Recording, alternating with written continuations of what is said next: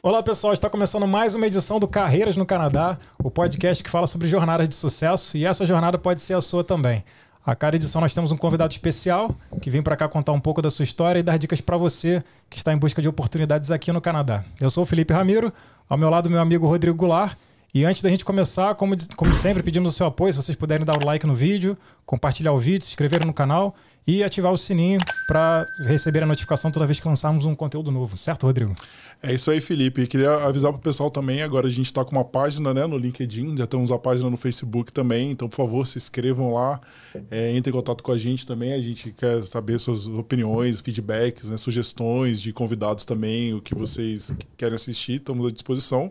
E hoje, para mim, assim, é um dia bem legal também, Felipe, bem especial. Eu estou com a Laura, que eu pessoalmente costumo dizer que ela é a rainha do networking. então, eu não conheço ninguém que faz tanto network tão bem feito que nem ela. Então, para a gente, né, é uma honra ter a Laura aqui. E Laura, conta um pouquinho aí pra gente como que você surgiu isso, né? Assim, tudo desde o início, né? Como que foi lá no Brasil, como que começou a sua carreira. Acho que a gente tem muita coisa para explorar hoje aqui, né, Felipe? Tem, tem, tem sim. Com certeza. Primeiro agradecer a presença. Eu sou fã de qualquer trabalho, conteúdo que ajude brasileiros que estão querendo vir para cá ou que estão aqui. Eu acho que o poder da comunidade é muito importante e uh, quando eu toda vez que eu faço, eu gosto sempre de olhar para trás, uh, refletir sobre erros, acertos e eu acho que muito do, da minha trajetória no Canadá foi construída porque eu fui ativa em comunidade e me beneficiei de muitos mentores. Então, quando a gente fala de rainha do network, a gente vai contar um pouquinho, mas basicamente é um, na minha visão, um dever do, do imigrante quando ele chega aqui de give it back. Então, se tudo que tu aprendeu, essa troca, as dicas de quem chegou antes, uh, é o, o teu dever retribuir. Então, uh, através de networking, através de oportunidades como essa, estou bem feliz. Show de bola. Não, eu penso assim, da mesma forma, mas tanto eu e o Felipe, né? A gente virou mentor por isso, né? A gente foi ajudado também, né? Nas mentorias, principalmente no meu sim, caso do TNPM. Então, assim, aqui não falo, me sinto na obrigação, mínimo que eu posso fazer é retribuir. E Laura, conta pra mim, como começou sua carreira lá no Brasil? Ah, eu sou gaúcha, né, de Porto Alegre, e a minha família tem um, um, pequeno business lá. E então eu cresci em ambiente de varejo, é a minha paixão, ambiente de loja, marketing, vendas.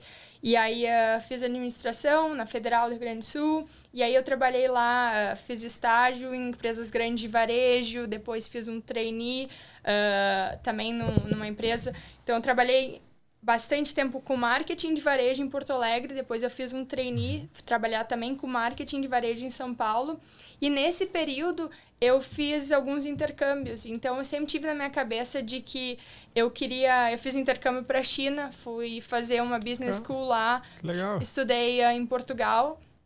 E, e eu queria morar fora, era minha paixão, então Uh, eu e o meu namorado, na época, a gente decidiu pelo Plano Canadá e viemos em 2016, final de 2016.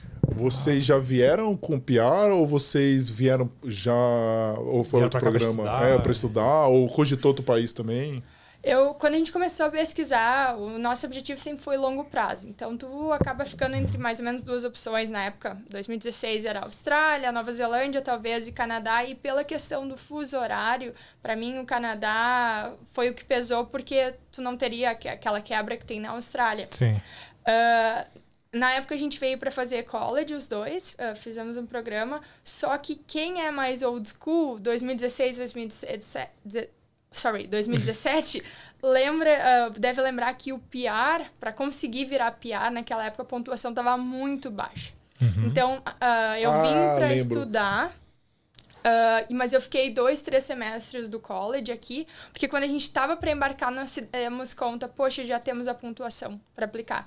Então, saindo do Brasil, Uh, o meu visto estava né, para estudante, vim estudar na Humber, Sim. mas uh, correndo com PR, então saiu em seis meses. Ah, que legal. Pô, foi bem rápido, eu lembro, então. teve, acho, se eu não me engano, foi 410, 14 Isso, o, o Round of Invitation. Foi, é, era super baixo. Era uma coisa assim. Bem diferente. Bem diferente. Não, não, o meu, quando eu fui chamado, foi 475. O meu foi o pior quando, quando, quando fui né, no meu Round of Invitation. Até 2016, 2017 estava com uma pontuação bem baixa para. Ah, eu nem lembro os nomes do programa de imigração, mas para aquele que tu. Uh, Federal Skilled Worker, é. que tu usava imigração. O, o FSW. Brasil. Então, isso acelerou muito as coisas, porque eu já estava fazendo bastante networking e uh, eu tinha conseguido um copy de uma empresa bem grande de varejo aqui na área que eu queria, que era marketing. Uh, e aí, com o PR, eles me fizeram uma proposta, então eu não voltei para o college para concluir. Eu acabei uh, ficando na empresa e aí fui promovida algumas vezes lá. E hoje eu estou em marketing também, mas mais na parte de branding, numa empresa, numa multinacional de bens de consumo. Ah, e quando você. E antes assim, de você vir para o Canadá para estudar e tal, você já tinha vindo para turismo também? Ou visitar? Ou, ou já veio de primeira, já Nunca. assim, de cara? Que nem alguém que eu conheço, né, é, Felipe? Eu conheço alguém também que é assim. Vim de mala e cui, literalmente, só que eu sempre tive muito isso de, de desbravar. Então, por exemplo, eu vou falar várias vezes aqui de varejo, porque eu cresci em ambiente de loja, eu amo visitar loja, entender ponto de venda, estudar comportamento de consumidor. E eu tinha um blog na época da faculdade, que eu uh, fiz intercâmbio no, na Europa. E aí, lá é muito barato viajar. Então, eu fazia aqueles mochilões de, de adolescente, mas eu visitava todas as flagships e loja conceito, tirava foto, entrevistava e postava no meu blog. Uh, e aí eu comecei a pesquisar sobre o varejo na China e ver a adaptação, isso foi em 2012, que as marcas americanas uh, faziam para entrar no mercado chinês. Porque o consumidor chinês, naquela época, tu tinha que ensinar ele a consumir.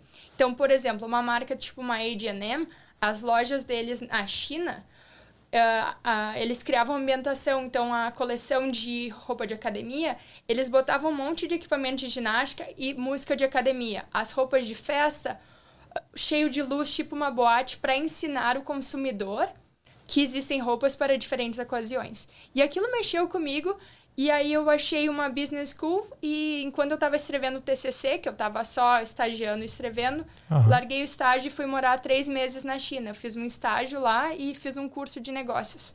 Então... Nossa, deve Nossa, ser uma experiência assim, muito engrandecedora. É, Durante o meu, meu MBA, eu tive a opção de, de ir para Xangai. Teve o pessoal que foi fazer um módulo lá, né? Eu acabei optando por ir para Londres, mas eu acho que deve ser uma experiência assim, surreal, né? Ainda mais a parte de business na China, a fomentação econômica forte que Sim. tem. Nossa, que, que, que legal. Eu até tenho curiosidade assim com em relação à língua. Como é que como é que é isso lá? Né? Porque eu não, eu não conheço muita gente que vai para a China e eu não tenho esse retorno para saber como é que funciona lá. Não, e eu tenho uma amiga minha canadense que ela morou lá, acho que três, quatro dando aula de inglês. E assim, se você não sabe os fonemas, eles não entendem, entendeu? E fazer os fonemas, Nossa. né? Ela pode dizer o som certinho para eles terem a compreensão Sim. é bem complicado. Então é uma pergunta que eu, muito interessante. É, de repente deve ter também diferença Nossa, na região, não sei. É, é muito. Eu, eu, viajei, na verdade, eu fiquei os três meses, mas uh, eu viajei bastante. Eu peguei o trem bala, cruzei a China, fui pro ah, interior, fui, fui desbravar assim e muito pouca gente fala inglês. Então a barreira de uh, assim, comunicação é bem grande. Tu saía um pouquinho de Xangai e na verdade até tu ia nos restaurantes mais locais, cardápio só em chinês. E eu tinha aprendido duas coisas, assim. A gente tinha aula de mandarim todos os dias de manhã e fazia Tai Chi Chuan antes das aulas. Acordava às sete, e, acordava às cinco e às sete começava uh, duas horas de mandarim e Tai Chi Chuan. E, e, claro que eu não lembro nenhuma palavra, mas eu aprendi o símbolo de peixe que eu adoro e sei lá de carne. Então eu olhava aquele cardápio sem nenhuma foto, ninguém uhum. entendia. Eu bah, isso aqui é alguma coisa com peixe. E aí teve uma história bem interessante, porque eu fui com um grupo de amigos, todo mundo gringo, né? Eu era a única brasileira. E a gente começou a apontar porque dizia peixe. E daí o cara dizia alguma coisa como não, não. E a gente, mas a gente quer, é um barato, vamos nesse. Daqui a pouco chega, o cara trouxe várias bolinhas de peixe congeladas. Ele estava ah. nos dizendo que, tentando nos dizer, que eu deveria ter pedido tipo fundia, ou coisa, o caldo quente para cozinhar também. Aquele ah. era o ah. acompanhamento. Nossa. Mas a barreira de comunicação, né, super grande. Nossa, eu tenho histórias de amigos meus que foram pra China, assim, contando que eles cozinham. Não, eu quero frango, beleza, mas eles cozinhavam um caldeirão que nesse caldeirão tinha frango, tinha cobra, tinha Isso. tudo. É, é, esse? É, eles pegam, misturam, tiram e colocam. Então, ou seja, você comeu frango, mas eles prepararam no caldeirão com, com cobra, Caraca. com, sei lá, outras. Sei lá, Bom que já coisas. abre apetite, né? Tu já Nossa. vê isso aí. Né? É, então, falando nisso, você teve algum problema com é, é, intoxicação alimentar, alguma coisa assim? Então. Que é comum, né? Outros falando que o pessoal que não, vai pra Índia é super comum. Pô, me e assim, é, eu, eu fico assim. Uh, É que é a questão dos hábitos. Eu tentei, eles sempre falavam que lá uh, evitar comer comida na rua, então eu sempre fui em restaurante limpinho e tal, mas eu acho que é muito mais a questão do hábito alimentar. Eu não como muita fritura, mas a comida lá vai muito óleo. Então, no período que eu hum. fiquei na China, todos os dias eu tive problema de intoxicação alimentar. Caramba, eu tomava muita água, tudo. Eu não consegui. E eu acho a comida muito boa, mas eu acho que é muito pesado. Embrulha é um muito, né? Então, Laura, aí você voltou da China, né? Você foi. Como que foi depois seu retorno, sua estabilização no Brasil? Como que foi? Então, a China foi também, ah, foi isso de desbravar, mas era parte do meu planejamento. Eu entrei na administração e eu tinha muito na minha cabeça que eu queria fazer um trainee. E aí, vindo de, um, de uma província do Rio Grande do Sul, precisava, eh, eu entendia que tinha que ter alguns pontos de diferencial para me fazer atra, atraente, atrativa para as empresas. Então, a China, os intercâmbios. Quando eu voltei, eu comecei a aplicar para os trainees, e daí eu passei em alguns, acabei escolhendo um, um que era em São Paulo, e aí o, o projeto no primeiro ano foi muito legal, porque essa empresa é uma empresa de, de materiais de construção e eu estava aplicando para varejo. E aí no processo de entrevista eu falei com eles uh, e eu não tinha aplicado, eu, eu nunca apliquei para esse trainee, na verdade. Eu fui chamado por uma recrutadora que me achou e falou: Tu tem o perfil, participa do processo. Então, não, Nossa, eu não quero é participar. É difícil de ver isso daí, né? Lá no Brasil. E foi longo, assim, o, o processo do trainee? Eu participei de todas. Não, pulei algumas etapas, foi uns dois meses, mas eu fui chamada para participar desse processo, porque eu queria uhum. trabalhar com varejo. Isso era empresa de material de construção. Mas com os diretores eu sempre fui muito sincera da minha paixão. Eles disseram, Laura, a gente está estruturando um departamento grande de marketing, a gente precisa de pessoas de varejo, porque material de construção no Brasil 80% é vendido no pequeno varejinho. Então eu adorei a proposta e acabei passando e, e aí o meu primeiro projeto foi viajar o Brasil inteiro e mapear as redes de material de construção, do pequenininho ao grande distribuidor e definir a estratégia. E você, então... desde assim, de ser isso, eu acho que é legal, porque acho que quando você termina a faculdade, você não tem mais ou menos uma ideia. Eu falo de, de, de mim mesmo. Eu era consultor de uma empresa júnior em marketing e eu fui para uma empresa, uma consultoria de gestão que comecei, me encantei para a parte de melhoria de processo, nada a ver. e ela, ela, dentro da faculdade, ela já sabia, não, eu quero trabalhar com marketing de varejo. Isso é fantástico. Isso é fundamental. É. é muito bom porque você já antecipa muito é, muito trabalho, assim, né? Você já consegue ter uma, uma ideia do que você vai fazer. Tem muita gente que termina a faculdade, vai trabalhar e ainda nem sabe se está no, no é. caminho certo, né? E depois de alguns anos já trabalhando, pô, eu tô aqui, mas não sei se é isso que eu quero para minha vida. Quando ela já está nichada, ela já sabe, não, isso que eu quero. Legal. Consegue focar, sim, direcionar sim. teus esforços. E isso é uma questão Uh, é uma questão de sorte. Como eu sempre soube a minha paixão muito clara, até a trajetória no Canadá, depois que a gente vai falar, isso ajudou. Quando tu tem foco e tu sabe o que tu uhum. quer, o que te move, acaba ficando mais fácil. N nem todo mundo consegue, mas aí me ajudou porque eu consegui ser bem certeira, uh, planejar a meta e, e, atingir de entrar. Então depois eu fiquei uns anos nessa empresa e a minha meta foi eu quero ficar três a cinco anos no máximo em São Paulo. Ou eu volto para Porto Alegre ou eu vou para fora. E você estava sozinha aí nessa etapa? Ou você tá... Eu fui sozinha para São Paulo. Lá eu conheci o meu namorado na época, hoje meu, meu marido. E, uh, e aí eu já comecei a falar com ele. Três anos de São Paulo, eu já estava cansada. Eu comecei a dizer: ou a gente vai para fora ou a gente vai para fora. Porque na época minha mãe já estava dizendo, ah, violência, é melhor ir para fora. Uhum. E como que foi assim, Porto Alegre e São Paulo? Você sentiu muita diferença de mudança? Você voltava sempre para Porto Alegre? Porque eu, eu, sei que, baseado nos meus amigos do, do Rio Grande do Sul, é muito difícil, né, pro gaúcho se adaptar em outra, outra cidade, seja ela qual for. Uhum. Até, pode até ser Santa Catarina, que não vai se acostumar muito, né? Que é mais perto, né, vamos dizer assim. Eu, eu me forcei a não voltar nos primeiros três meses, porque eu sabia ah. que para mim ia ser um pouco difícil. Depois eu voltava uma vez por mês. Eu amei São Paulo como uma escola. Eu aprendi muito, me desenvolvi muito. Mas eu sentia muito falta do ritmo de vida de Porto Alegre. Eu sentia que em São Paulo eu, meu foco era trabalho, meu ciclo de amigos acabou sendo do trabalho, então era só só trabalho. Então eu sentia falta de Porto Alegre, de final do dia a gente fazer um churrasco, de não ter que marcar, de não ter que atravessar a cidade. Uhum. Uh, e tanto é que o meu marido, ele se apaixonou tanto pelo estilo de vida de Porto Alegre que quando eu falei, ó, a gente vai ir para o exterior, dele, não, mas eu, quem sabe a gente vai para Porto Alegre. e ele é, ele é do Rio. De yeah. É tanto que ele gostava do estilo. E o pessoal do Rio também é bairrista, né? Assim, a galera gosta de ficar no Rio, né? Talvez não tanto quanto. eu não gosto de generalizações pessoais. É mais, assim, assim, é, eu acredito é. que seja mais por conta da quantidade de, de, de atrações lá, né? Tem mais ah. variedade.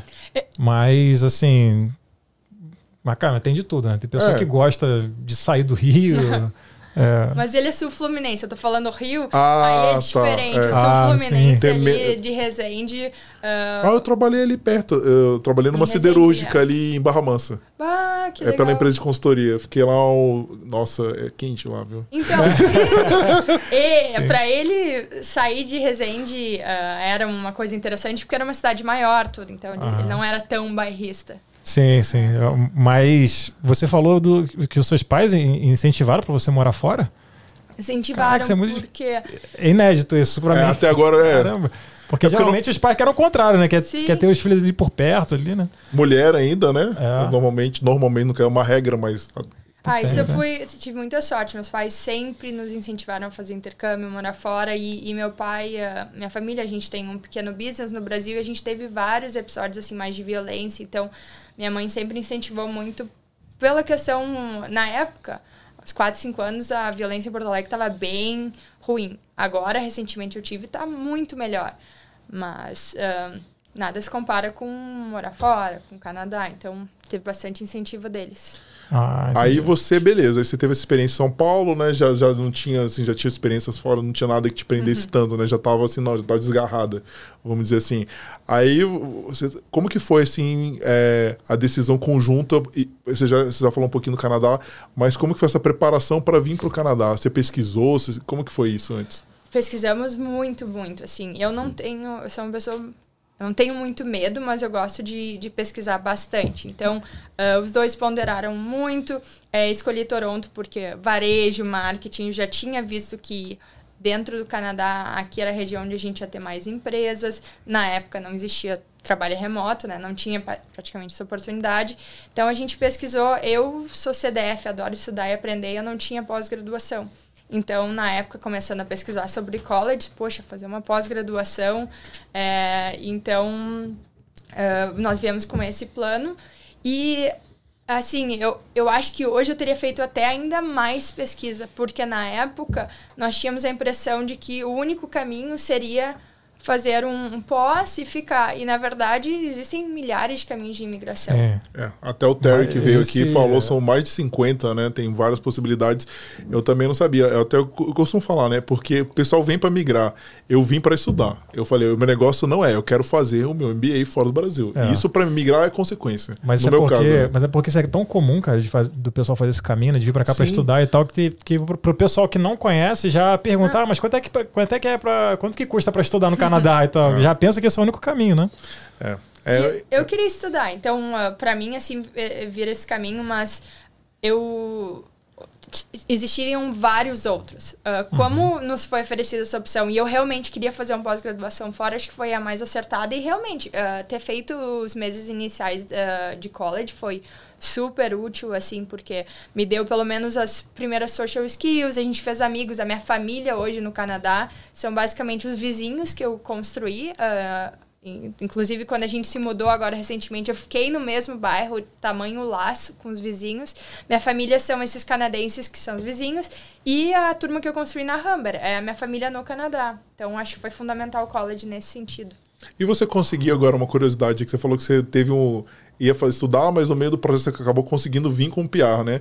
Você pagou como residente ou, ou você ou não? Foi assim, a gente veio, na verdade, como estudante do college. eh, Tipo, dezembro eu tava embarcando e tava fazendo aplicação no PR. As duas coisas ao mesmo tempo. E aí levou seis meses pra, Ah, pra tá. sair. Então eu estudei os primeiros meses como ah, estrangeira. International, né? International Students, student. né? E aí É. eu consegui o meu co-op.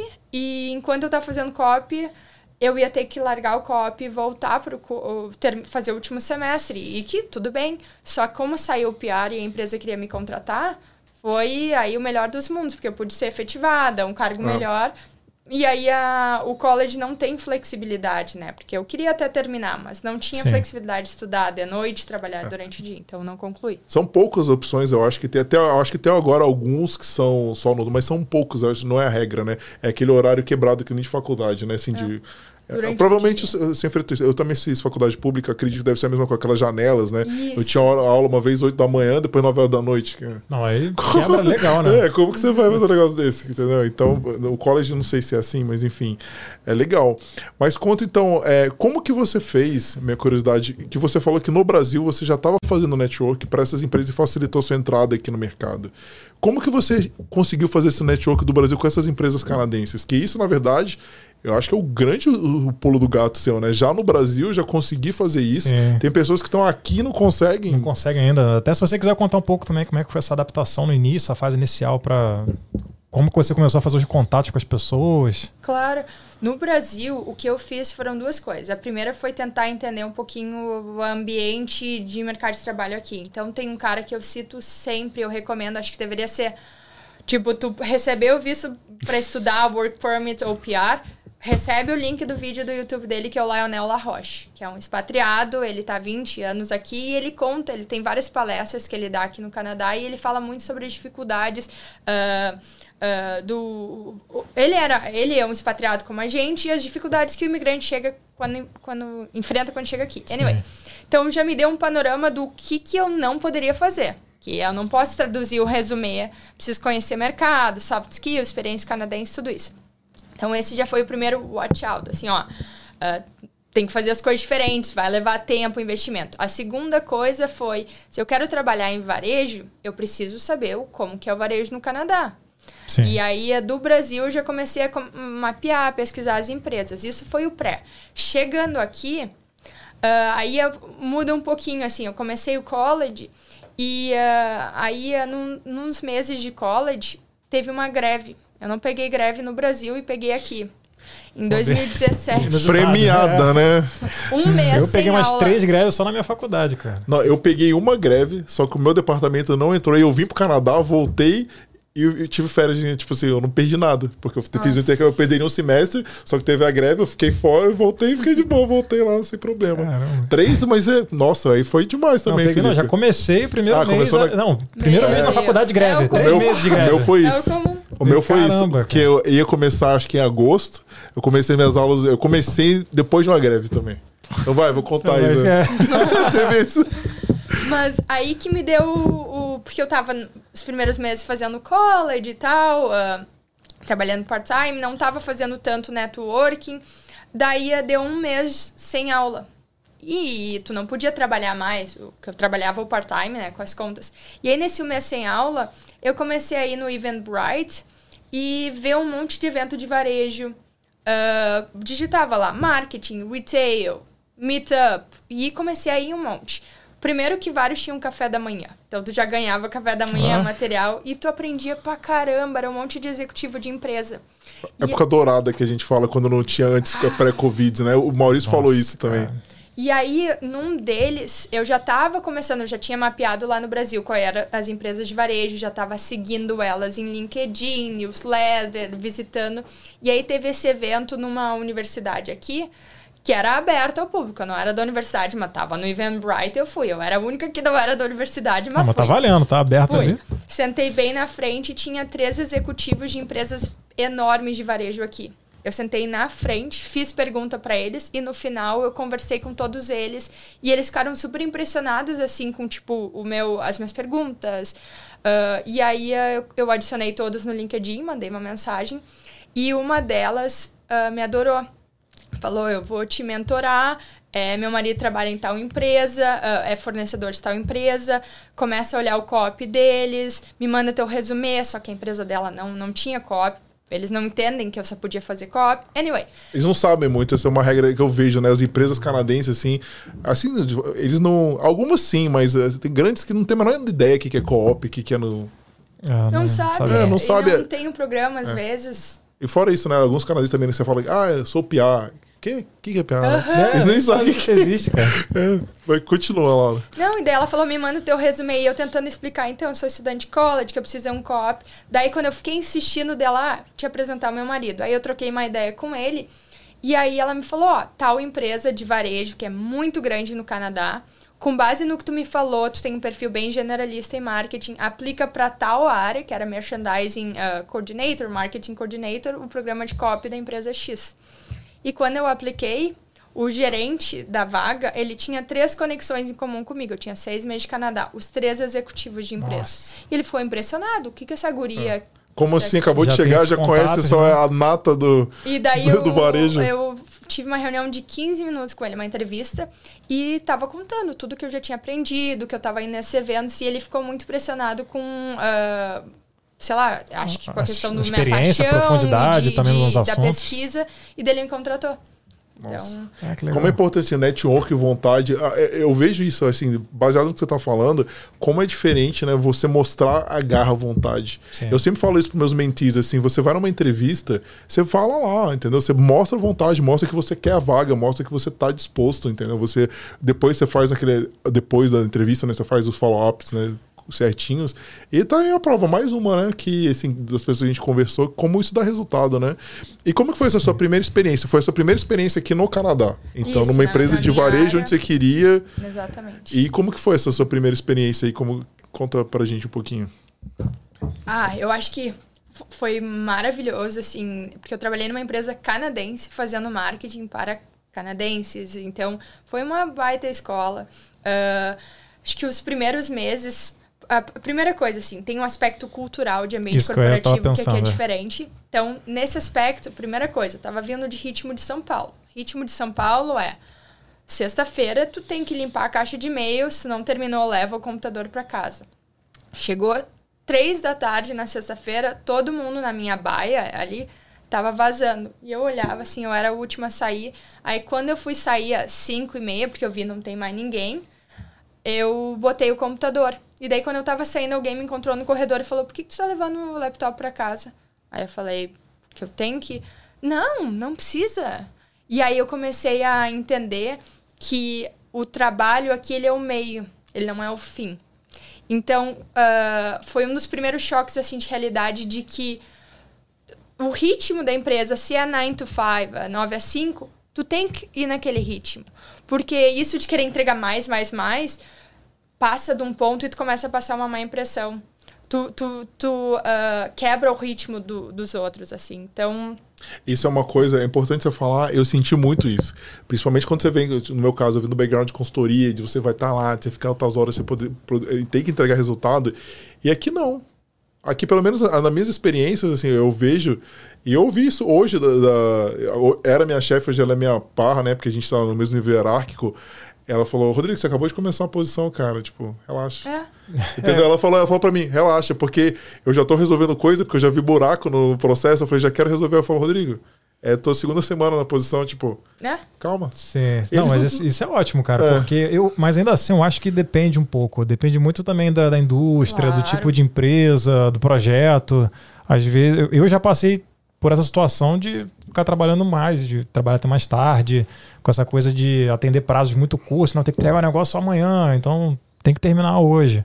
E então eu tenho uma opinião mais assim, mais aberta quanto a isso. É, o Bruno falou no caso dele que também é da. Eu acho que é diferente porque ele trabalha em agência de marketing, prestando Nossa. com parte de. Eu acho que é, é serviço para saúde, né? Que uhum. ele acompanha. E ele trabalha num ritmo assim, é bem alucinante, intenso, né? bem intenso, que é, é que o Felipe tá falando, é 11 horas, meia-noite, às vezes final de semana não tem horário, sim, né? Sim. Então é diferente. Mas é uma coisa também, Felipe, é que eu falo, beleza, tem, tem sim um ritmo que é que nem o Brasil, mas vai de cada um. Assim, no meu caso, eu queria um ritmo legítimo, vamos colocar canadense, porque eu vinha de muita coisa no Brasil, de entregar duas, de trabalhar até duas, três horas da manhã. E eu falei, caramba, se eu tô mudando para um país, entendeu? Eu quero melhorar que a qualidade de vida. É melhorar né? a qualidade de vida. Eu já pois passei é. da fase. Eu, cada quatro e meia, eu fechei meu notebook ali, um abraço. Ah, pois é. Entendeu? Se quiser que eu fique. Primeiro que eles não querem, né? Se eu fechar é? quatro e meia, eles fecharam antes, né? Mas isso que tu falou de. Na própria empresa essa que eu citei, depois eu fui para uma outra área que era uma área nova, que estava criando processos, assim, estava uh, mais pegada, e aí eu tava ritmo Brasil. Até foi um dos motivos de eu, opa, não é o que eu quero para mim, eu mudei. Então, realmente, varia de indústria, varia de empresa, mas na média, uh, tu tem esse 9 to 5. E tem várias coisinhas assim, porque a gente. Eu acho que o segredo do sucesso do imigrante bem sucedido é tu tem que te uh, mantenha os teus valores, o teu senso, né? Mas tu tem que te emergir, uh, esqueça as palavras em português, imersão na cultura, é. né? É que eu gosto Sim. de falar assim, dançar conforme a música isso. também. Isso é porque eu aprendi muito isso no Brasil, numa empresa que eu trabalhava, que chegou uma hora assim que eu falei, cara, vou sentar o pau aqui, entendeu? Só que, velho, não foi. Eu comecei a fazer coisas assim que era mais e, tipo assim, a galera falou, oh, tipo, é, é, foi uma... aquela, aquela falou, né? Você acaba, às vezes, causando desconforto na equipe, né? isso. né? Então isso não é bom. É bom você estar tá ali no mesmo environment ali, né? Não parecer mesma... que tá competindo ou querendo se mostrar mais. Isso, Passa uma, impre... é. uma impressão, às vezes, negativa. É. Ou então pode até o pessoal pode até achar que assim, ah, não, não conseguiu terminar o Isso. negócio que passou e tá levando muito tempo. Enfim, sei lá, mas pode interpretar de um jeito diferente, né? É, mas essa dosagem é. Cabe você ter um, um, um cuidado, né? É, é, importante você ter isso, você tem que saber, porque ao mesmo né? tempo você tem que mostrar, mas você tem que ir tranquilo. E uma coisa que eu aprendi muito aqui, com certeza lá também, é o relacionamento com as pessoas, ah. né? Como uhum. você fala, eu, eu, eu acho que eu consegui essa posição que eu tô hoje justamente por isso. Porque você tem que entender a pessoa, tem que ver o jeito. Cada pessoa gosta de se comunicar. Eu tô trabalhando com vocês hoje no seu Felipe. Ó, Rodrigo, eu odeio e-mail. Eu quero que você passe para mim por sempre falando. A Laura, não, Rodrigo, se você marcar uma reunião comigo, eu não vou quero saber. Eu Sim. quero que você mande o um e-mail. Então, beleza, não tem certo, não tem Até errado. É você, eu, eu, eu, gosto de falar isso. Sempre quando eu entro com, com, a reunião, eu falo: ó, essa pessoa eu craquei, eu sei como lidar com ela, essa aqui eu não sei. Aquela ali eu tô aprendendo ainda, tô tentando ver, já tentei isso, não funcionou, tento aquilo. Porque são esses relacionamentos que vão favorecer você no mercado de depois, durante né, a sua experiência, vai fazer com que seja mais fácil. E criando com aqueles certeza. advogados que eu falo, eu mapeio todos os meus stakeholders, eu falo, pô, esse aqui tá comigo. Esse aqui, olha, não sei. O que, que eu faço para ganhar ele? Entendeu? Então é assim que você vai conseguindo seu espaço dentro da empresa. Entendeu? Pelo sim, menos é a estratégia, mas no Brasil não tinha essa preocupação. No Brasil, assim, cara, resultado. Felipe, seguinte, quer me dar esse relatório aqui, vai você aqui. E Termina, desce chicote. Não era, não, é, não era o, a pessoa, Felipe, entendeu? Era tipo a máquina Felipe que me entregava alguma coisa ah, que eu precisava. É, pois é. E aqui não, cara, você tem que ter o cuidado, entendeu? Com as pessoas, você tem que ver, ainda mais com pandemia. Você deve ter é, tipo, esse tipo de experiência, né? As pessoas estão mais sensíveis. Elas têm que ter um carinho, assim, que. Na forma de cobrar, de fazer é. follow-up, tudo. E eh, uma outra coisa que eu lembrei, assim, pra, que eu acho que é interessante, eu falei do choque cultural de cultura, tudo. Uh, ah, eu lembro até hoje de um dos primeiros e-mails de uma, de uma VP de feedback, ler o feedback entender as pessoas. Até hoje, para os meus mentees, quando o pessoal chega me contando, bah, depois da entrevista ele falou, tá ótimo, tá ótimo, a pessoa grava, that, that was amazing, we really liked you. E aí eu, eu já tô bem calibrada, porque esse e-mail da minha VP foi: eu mandei um deck para ela, né, uma apresentação, pedi o feedback dela. Aí ela respondeu: Laura, that's amazing. Eu gravei, that's amazing. Só que no, depois ela tinha colocado: If I were you, se eu fosse você, I would change. E ela botou oito bullet points. O que, que ela quis dizer? De forma muito educada, no padrão canadense, tá uma porcaria. Muda. Muda essas oito coisas sem mandar elas, a gente não vai seguir esse deck adiante. Mas tu grava aquele, oh, that's amazing, porque parece a pessoa gentil.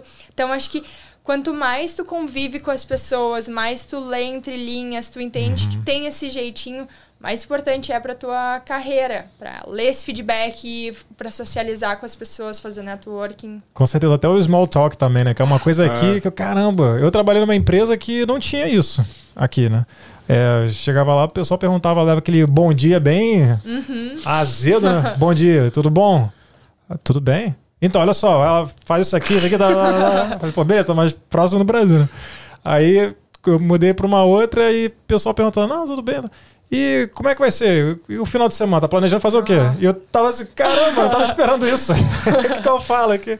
Então tem essa, essa questão cultural, você entender como é que o pessoal fala é importante, né? Pra você saber como, como lidar, né? Não, é isso que a Laura falou também. O Maurício disse, lembra que ele falou que o canadense ele vai te dar um elogio quando ele quer, quando ele quer te, ele falar uma coisa ruim, tipo que não tá contente com a sua performance. Primeiro ele te elogia, fala ah, alguma coisa, aí lá no meio sim. ele solta uma, porque na verdade ele não queria te dar um elogio. O recado tá ele, ali, ele tá queria dar metade do bolo ali, é. entendeu? É aquilo ali que ele queria falar. Só que como eles são tão educados, eles falam de uma forma que você tem que entender.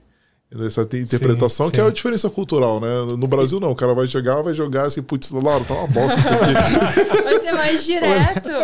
E, e, até uma coisa que, falando nessa parte de comunicação, Laura, eu lembrei aqui, como é que foi para você em relação ao inglês? Você já estava bastante confortável quando veio para cá?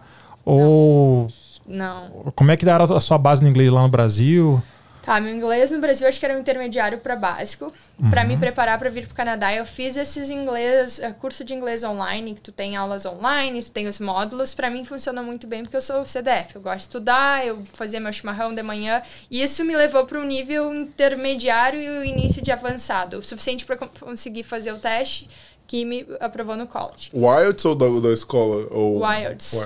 Então eu consegui a nota do, do IELTS para vir estudar. Quando eu cheguei aqui, ah, notei, cadê a. a- porque pra mim, na minha opinião, até hoje eu falo pra todo mundo: fluência não é falar o inglês perfeito. Ah. Fluência é usar entonação e é conseguir transmitir a mensagem.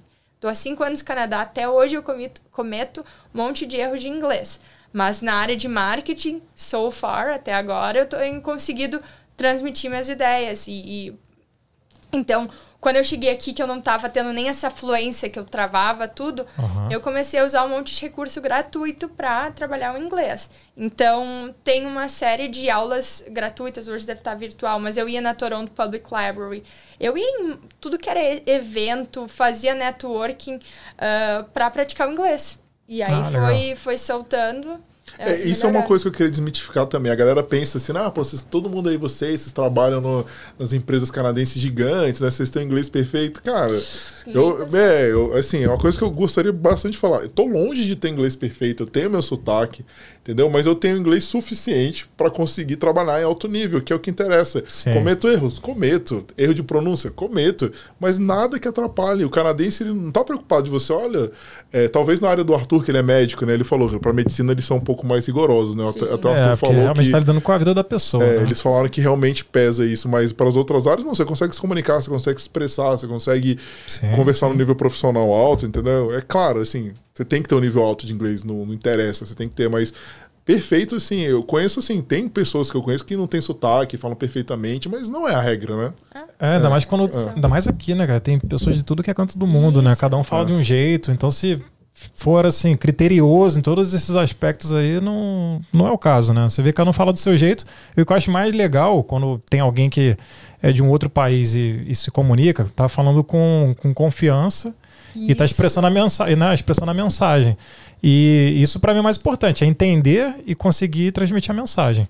Porque se você ficar também muito preocupado, e isso é até uma coisa que é importante falar, se você ficar muito preocupado com, essas, com esses detalhes, ah, não, porque o meu sotaque, ah, É, porque eu não não é. conjuguei certo, se ficar trazendo tudo isso aí trava, não fala nada, né? Não, e é importante lembrar também que nem eu falo, assim, a grande maioria dos canadenses, principalmente aqui em Toronto, eles só falam inglês. Então, quando eles veem uma Sim. pessoa, caramba, você, você- no mínimo você fala duas línguas, entendeu? Você fala a sua Sim. língua, no caso, você fala inglês. Então, você já tá em vantagem com eles, Uhum. entendeu? Então, assim, Uma vez, cara, até lembro quando eu, eu, eu tava na Austrália, tava fazendo um, um curso lá de, de pedreiro. aí, aí tinha um tinha um rapaz sentado do meu lado, ele tava anotando umas coisas. Aí ele, mas teve uma hora que ele, ele deixou o caderno bem próximo assim de mim. Aí ele escreveu uma palavra e aí eu, eu olhei assim, ele, escreveu errado. E ele era australiano. Aí pra ver, às vezes a gente pega tão pesado com a gente, né? Que fala, Ah. caramba, tem que falar bem, tem que escrever certo, tem que fazer tudo certo. E, e não é bem assim. é- Não, você falou isso, Felipe. Eu fiz a preparação pro. Assim, é que não fala, a galera faz college, né? A galera reclama do IELTS. Cara, a galera não tem noção o que, que, é, o que, que é o DMAT. Quando eu falo, a galera tá reclamando do IELTS, velho. Porque, cara, o DMAT, assim, a parte de matemática, pra quem tem uma base forte, pra mim, pff, nadava de braçada ali na matemática. A verbal section, velho. Eu fazia aula com o canadense, cara. O canadense Nossa. tinha dificuldade. Porque a gente tem uma. Quando a gente estuda inglês, o que, que você estuda? Você estuda gramática, estuda coisa. Você tem uma base ali que te dá um apoio pra você aprender outra língua. Sim. Aqui eles não ensinam gramática. Então os caras não sabiam as regras básicas, tipo assim, first condition, os caras não tinham a menor ideia que, era isso. O que, que é second condition? O que, que é isso? os caras não sabem, né? Porque é que. Então você vê como que é, entendeu? Então eles cometiam vários erros que você pega e corrige, assim, é normal. Mas de qualquer forma, que nem eu falo, e tem ferramentas no mercado de trabalho que facilitam pra mim. Eu, mesmo tendo, né, eu, eu me sinto confortável em escrever em inglês, mas, por exemplo, eu, se eu vou mandar um e-mail pra um VP ou pra um diretor, eu vou no Grammarly, entendeu? Eu também. Ah, Tá é. instalado É. em todos os E eu meus- pago, o Grammarly pago. É, ó. Eu não sou, eu não vou fazer É uma isso. ferramenta entendeu? muito boa, cara. Porque assim, você pode perder uma oportunidade ou de expressar uma mensagem boa, alguma coisa assim, por erro bobo, entendeu? Uma É. coisa que você, sei lá, de repente não prestou atenção, então eu não vou cometer isso. Saiba cara. Eu- onde queimar o cartucho, né? É, pra não chegar num, num ambiente ali, num lugar que é mais que é bom você dar uma boa impressão e fazer um negócio de qualquer jeito, né? É, então fica a dica aí, pessoal, tá vendo? Mesmo nós, assim, pessoas já com experiência no mercado de Sim. trabalho, é assim, ninguém domina, né? Você não precisa dominar a língua completamente. Você Não, não pegue muito pesado. não pegue né? muito pesado. Claro, estuda perfeito. inglês sempre, né? Tem inglês suficiente para você conseguir é, trabalhar né, no mercado profissional, mas enfim, não, não se apegue muito a isso. Sim. Mas é, foi bom você falar isso, mas eu percebi também, você já participou do podcast em inglês também, então assim, super confortável também com, com a língua. né? E eu acho que é muita questão de, de prática. Por isso que a gente tem que errar onde é ok errar. Onde é que são esses ambientes? Num voluntariado, num grupo, num Toastmaster, num, num evento. Lá tu tem que errar, na academia, fala com lá, ah, com vizinho. Quanto mais tu pratica, mais tu pega confiança, vocabulário. Isso me ajudou muito. Eu acho que o meu estalo, assim, profissional, porque na área de marketing tem uma cobrança um pouco maior, principalmente com oratória. Eu acho que meu estalo foi ah, quando eu comecei a, a fazer algumas palestras, eu vo- voluntario em algumas instituições, eu dou aula também ah, sobre carreira, mentoria. E aí ah, eu me dei conta que o feedback era super positivo, dos, ah, porque era inglês e era muitos imigrantes. E eu tinha cometido um monte de erro de inglês no- na minha fala. E aí eu me dei conta, não, é confiança. Tipo, se tu tá transmitindo a mensagem, isso é o que importa. Rodrigo, tu falou um negócio antes, eu, tu tava comentando a importância dos relacionamentos das empresas. Quando eu entrei no, no co-op, a minha meta já era, eu quero virar ah, full time. Então era questão de tempo até chegar ao PR e eu tive que cavar. E a gente esquece que o networking, o foco, ele não é só para conseguir o primeiro trabalho, a gente vai falar depois o quão difícil, mas lá dentro. Então, uma coisa que é muito, uma prática super comum aqui são os meet and greet. Que é, que é conhecer, meet and conhecer e cumprimentar, Isso, não sei a é. tradução. Mas o que, que é isso? É, eu faço isso em todas as empresas e é comum entre os canadenses. Toda vez que eu chego numa área nova, às vezes a empresa vai te incentivar a fazer com o teu ciclo do, da, do teu time. Tu faz uns one-on-ones, que são encontros de meia hora, virtual ou, ou presencial, para tomar um café, para bater um papo, é um networking. Que que para que, que serve esse tipo de encontro? Primeiro, para eu te conhecer no nível além do profissional, então é normal nesses ambientes a pessoa falar onde mora, o que que faz, tem filho, qu- quanto tempo de empresa. Na segunda parte, uns 15 minutos, tu fala um pouquinho do lado profissional e aí entra esses pontos. A pessoa vai dizer é, como que ela prefere se comunicar, quais são os desafios que ela tem hoje. E aí é importante para nós ter isso mapeado, porque ah, eu acredito que para mim networking é muito em relação a ajudar os outros. É uma relação de troca. E, e quanto mais proativa tu é, quanto mais tu ajuda o outro sem, sem que te peçam, ah, melhor. Eu acredito, o universo te devolve. Anyway, então nesses bate-papos começa a conhecer pessoas. E aí na, na- no retail que eu trabalhei, é, eu fiz com todo mundo do meu departamento e aí eu comecei. Poxa, eu vi, eu vi essa pessoa lá numa outra reunião. Mandava um e-mail, bah, eu vi que tu trabalhando na área de promoções e flyer. Eu adorei o flyer novo. Posso bater um papo contigo para saber sobre o teu departamento? E eu devo ter feito uns 30 dentro da empresa. Eu chamo isso, eu queria essa expressão de network horizontal, que é você expandir sua rede dentro da Dentro empresa. da empresa, né? Porque eu falo isso, e tem muita coisa, eu não sei se você percebe isso, na minha empresa tem um problema sério de comunicação. E um dos problemas me botaram justamente quando eu entrei lá, falou, olha, Rodrigo, esse cara é contra o projeto, cara. E tipo, não me falaram, né? A galera me contou depois, estão tendo problema que ele não tá. E, cara, eu fui conversar com, com ele, aí eu descobri uma afinidade, né? Ele, pô, ele, ele é de um país que tem uma, normalmente uma afinidade com o brasileiro, o cara gosta de futebol. Aí, tipo assim, pô, beleza, falástico. Pô, beleza, já entrei, é esse é o caminho, beleza. Aí eu entendi. Depois que eu criei essa proximidade com ele através do futebol, eu vi que o cara o problema dele era comunicação, ele não estava sendo informado, ele não queria saber. Depois que eu comecei, eu falei: o que, que você precisa de mim para te ajudar, cara? Eu quero que, que você mude essa sua postura. Ah, não, isso, isso aqui. É isso, então beleza, eu vou te dar tudo que você quer. Cara, a gente fez uma relação tão boa profissionalmente, entendeu? Depois a gente ficou assim. Tanto que teve uma, uma, uma reunião que eu tava fazendo e deu problema na minha internet. Ele pegou e disse: Não, Rodrigo, deixa comigo, assumo aqui, entendeu? Não Ah, tinha obrigação nenhuma de fazer. Então a gente criou uma relação assim de ajuda, porque, pô, ele ajuda ele, ele me ajuda, que foi natural. Entendeu? É, é o que a Laura tá falando. Sim, sim. É, É, é importante. Um lembrando do outro e vamos se ajudando, né? É, e eu gosto de uma coisa que eu que eu aprendi aqui, eu não fazia isso no Brasil. Por exemplo, ter uma apresentação e, por exemplo, tem, uma, tem uma mulher na minha empresa que eu, eu, sou fã dela, porque ela consegue facilitar a reunião, à medida que ela facilita, facilita a reunião, ela faz as mudanças no SharePoint online ah. e ela ainda faz as minutos da reunião perfeitas. Multitask é, em outro caramba. nível. Não, eu falei para ela assim, eu falei, eu não vou falar o nome dela, eu falei, nossa, é, sexta-feira é um dia mais light na empresa eu preciso conversar com você, porque eu quero saber como que você faz Qual isso. Qual é o segredo, né? É, eu fiquei assim, a gente conversou, nossa, super legal, entendeu? Aí a gente ficou super amigo, assim, ela tem, ela é, tem o PMP também, já tem uhum. afinidade, enfim. E eu falei, cara, parabéns, porque assim, eu não sou, eu, se eu tivesse que fazer isso, eu não conseguiria fazer. Tinha outra, uma outra reunião que eu chamei uma amiga minha para fazer com nós dois, não conseguimos executar com perfeição o que você faz. Então, olha, parabéns e tal. Então é legal você valorizar é, o trabalho do outro, você ver como que tá. E as pessoas naturalmente, eu queria aprender com você também. Eu acho que a humildade é, é, é o tempo inteiro, entendeu? Também. Todo mundo Sim. tem que aprender, né? Porque você está numa posição, ela em outra, entendeu? Então, é legal, é, é, importante. É uma coisa que eu não me preocupava no Brasil. Eu, eu, me, eu, não me recordo, assim, na minha experiência profissional, algumas vezes que eu vi um trabalho bom, a não sei que fosse da minha equipe, alguém ou de outra equipe assim, e eu, nossa, que legal, eu fosse falar isso. Talvez fosse até mal interpretado, não, não sei a experiência de vocês, assim, se vocês tiveram uma coisa assim. Bom, eu, eu, eu, já ouvi isso bem no início, quando eu estava na época assim, de estagiário, é, falando assim: ah, é, não é bom você ficar falando, é, pedir muita ajuda, senão é, é sinal de fraqueza. Bah. É. E aí acaba que eu via, eu reparava isso, tinha pessoas que às vezes deixavam de falar as coisas, seguravam ali, cometiam erros por conta dessa, dessa filosofia, né?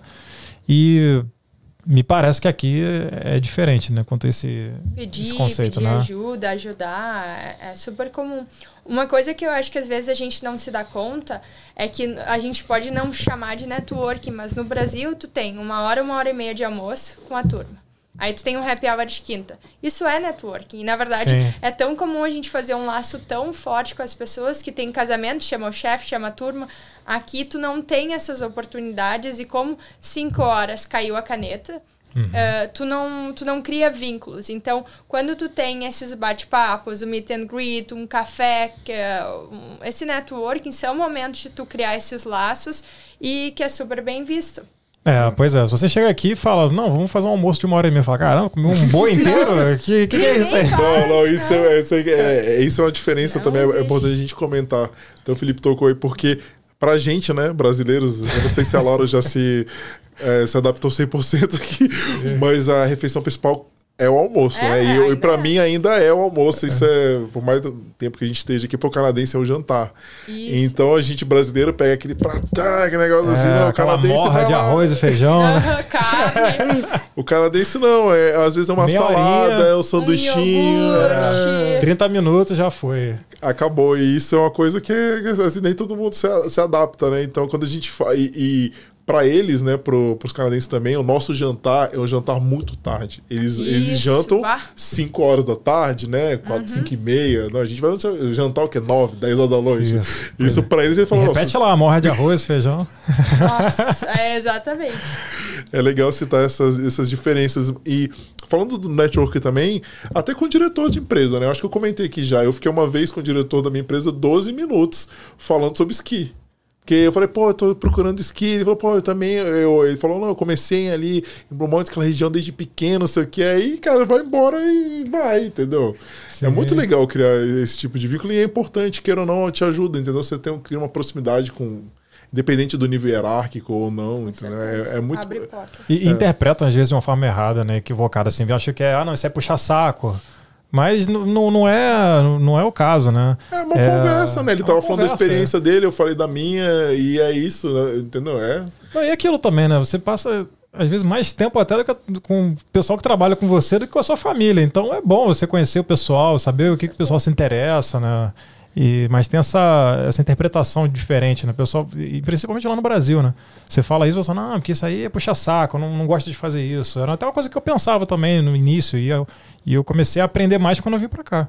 Até duas, uh, duas coisas que eu acho que a gente vem com uma bagagem do Brasil e a gente tem essa interpretação errada. Uma é essa, de que o small talk, de ficar elogiando, batendo papo é puxar saco, e não é.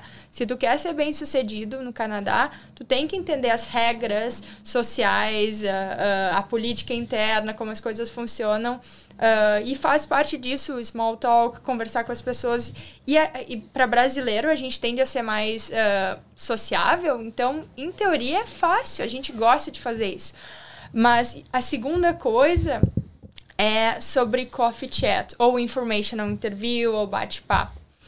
Eu nunca. O, que, que, é isso, primeiro? Uh, isso aí é, um, é, uma prática comum, os canadenses, quando eles estão na escola. É, é, agora a gente está falando de um, de um, tempo que é o Covid, mas então muita coisa virtual. Mas há pouco tempo atrás, tu ia num Starbucks, Starbucks era super comum tu ver alunos de high school tomando um café final do dia com executivos. O que, que era aquilo? Ele estava fazendo networking para entender diferentes áreas, para mapear a universidade. Eles já aprendem isso. E o que, que é um café? O, o coffee chat ou informational interview? É fazer um bate-papo com uma pessoa sobre algum tópico. Esse tópico pode ser: eu estou no Brasil e quero vir para o Canadá, e eu sei que o Rodrigo está no Canadá. Eu abordo ele via LinkedIn Normalmente, LinkedIn é a prática mais comum e fala, ó, oh, Rodrigo, eu vi que tu tá no Canadá. Quero ir para lá. O meu propósito é entender mais a vida do Canadá. Topa um coffee chat, topa um, um virtual chat, um, hoje está virtual. Sim. E a mesma coisa eles chamam também de informational interview. Eu não gosto de usar esse termo, porque não, é, não tem que ser uma entrevista, é um bate-papo. Sai mais, sai, parece que é um Sim. pouco mais formal e não é, não é a ideia, né? E isso a gente uh, tem Bah, Laura, que estranho tu falando isso. Uma pessoa que o Rodrigo nem me conhece, eu vou abordar um canadense. Não. Lembrem que a gente trabalha das 9 às 5. E aqui é uma sociedade muito voltada para a comunidade, para give it back, para retornar. Uhum. Então é prática deles ajudar o próximo. E tu não vai estar tá causando nenhuma. Uh, sei lá, ser chato, escalado. Inconveniente. Inconveniência, né? exatamente. É, porque se a pessoa não puder, ela vai falar que não pode, vai tentar marcar outro horário, e, e se ela não quiser, ela nem vai responder. Exatamente. Entendeu? É. Entendeu? Então, é, é isso, mas é, é uma quebra de paradigma, né? Que para a gente não existe isso.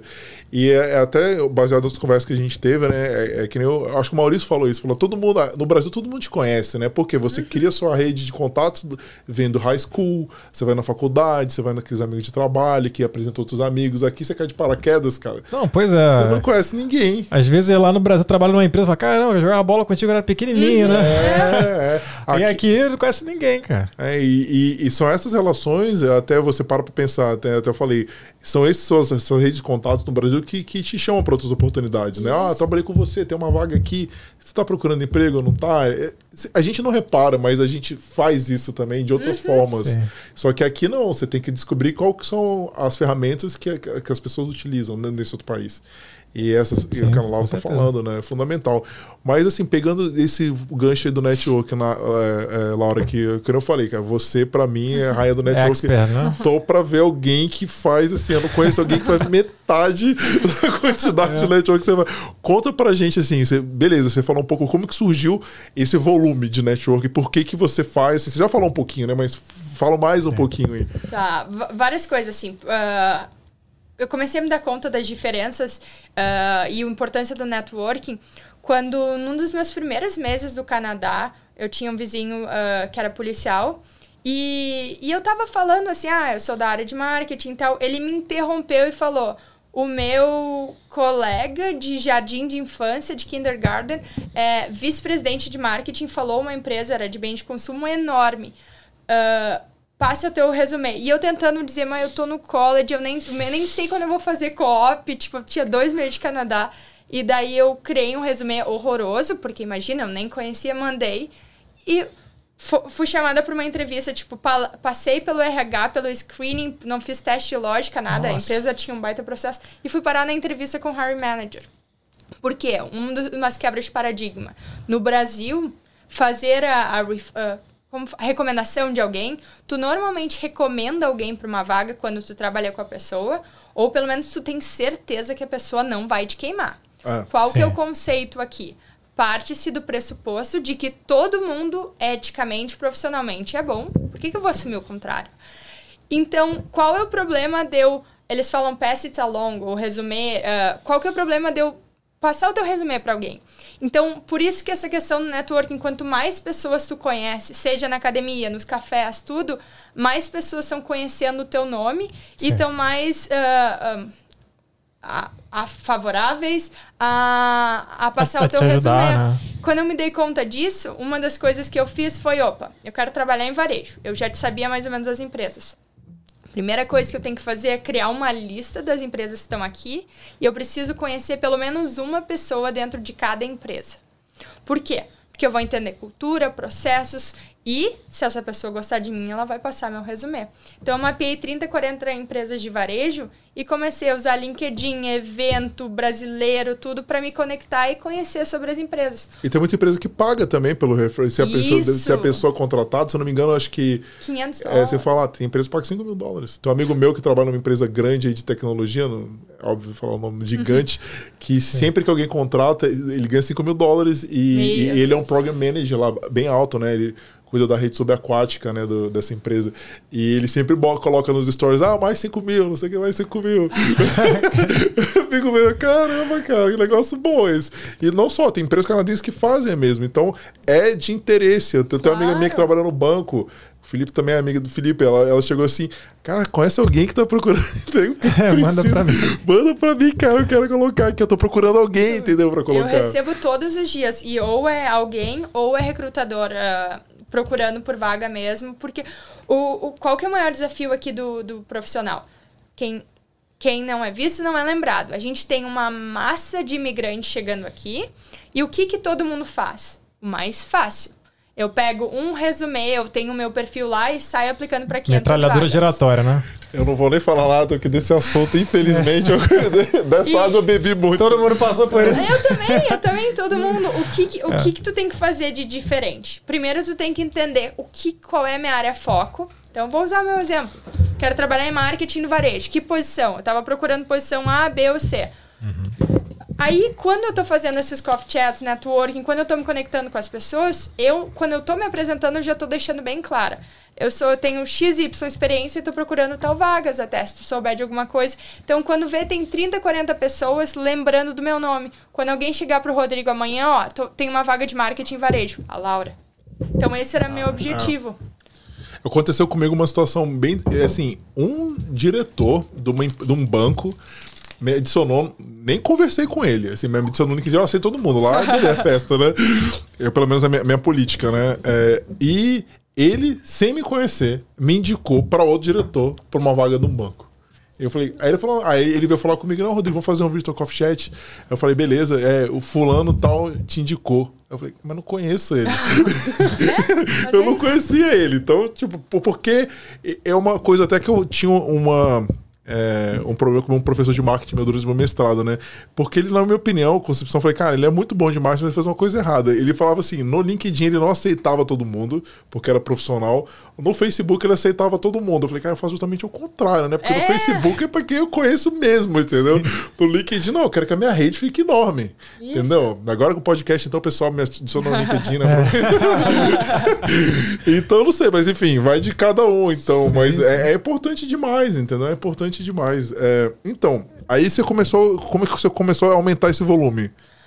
Então, aí eu entendi. Primeiro, eu sou é. nova aqui, tô construindo minha rede de amigos, minha rede profissional, minha rede de networking para tudo. Hoje, tu precisa de um, sei lá, alguém para pintar a parede na tua casa. A primeira coisa que você vai fazer é indicação de alguém. Então eu precisava expandir minha rede. Sim. E aí uh, eu coloquei uma meta para mim que eu ia fazer 100 uh, coffee chats no ano. E daí todo mundo fala: nossa, é impossível, Laura. Gente, o ano tem 52 semanas.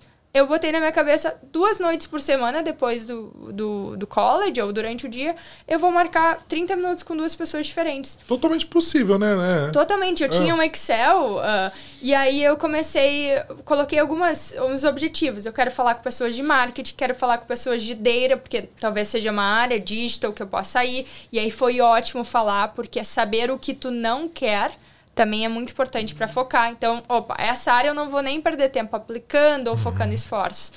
E, e aí, nesse, nesse meio tempo, uh, comecei a conhecer outras pessoas. Poxa, ela não é de marketing, mas está numa empresa legal, ou, ou foi bem sucedida. Então, fui fazendo. E aí, uh, Nesse meio tempo também fui crescendo na carreira e aí uh, começa, mais gente começou a me procurar e aí eu decidi uh, que era a hora de dedicar Give It Back.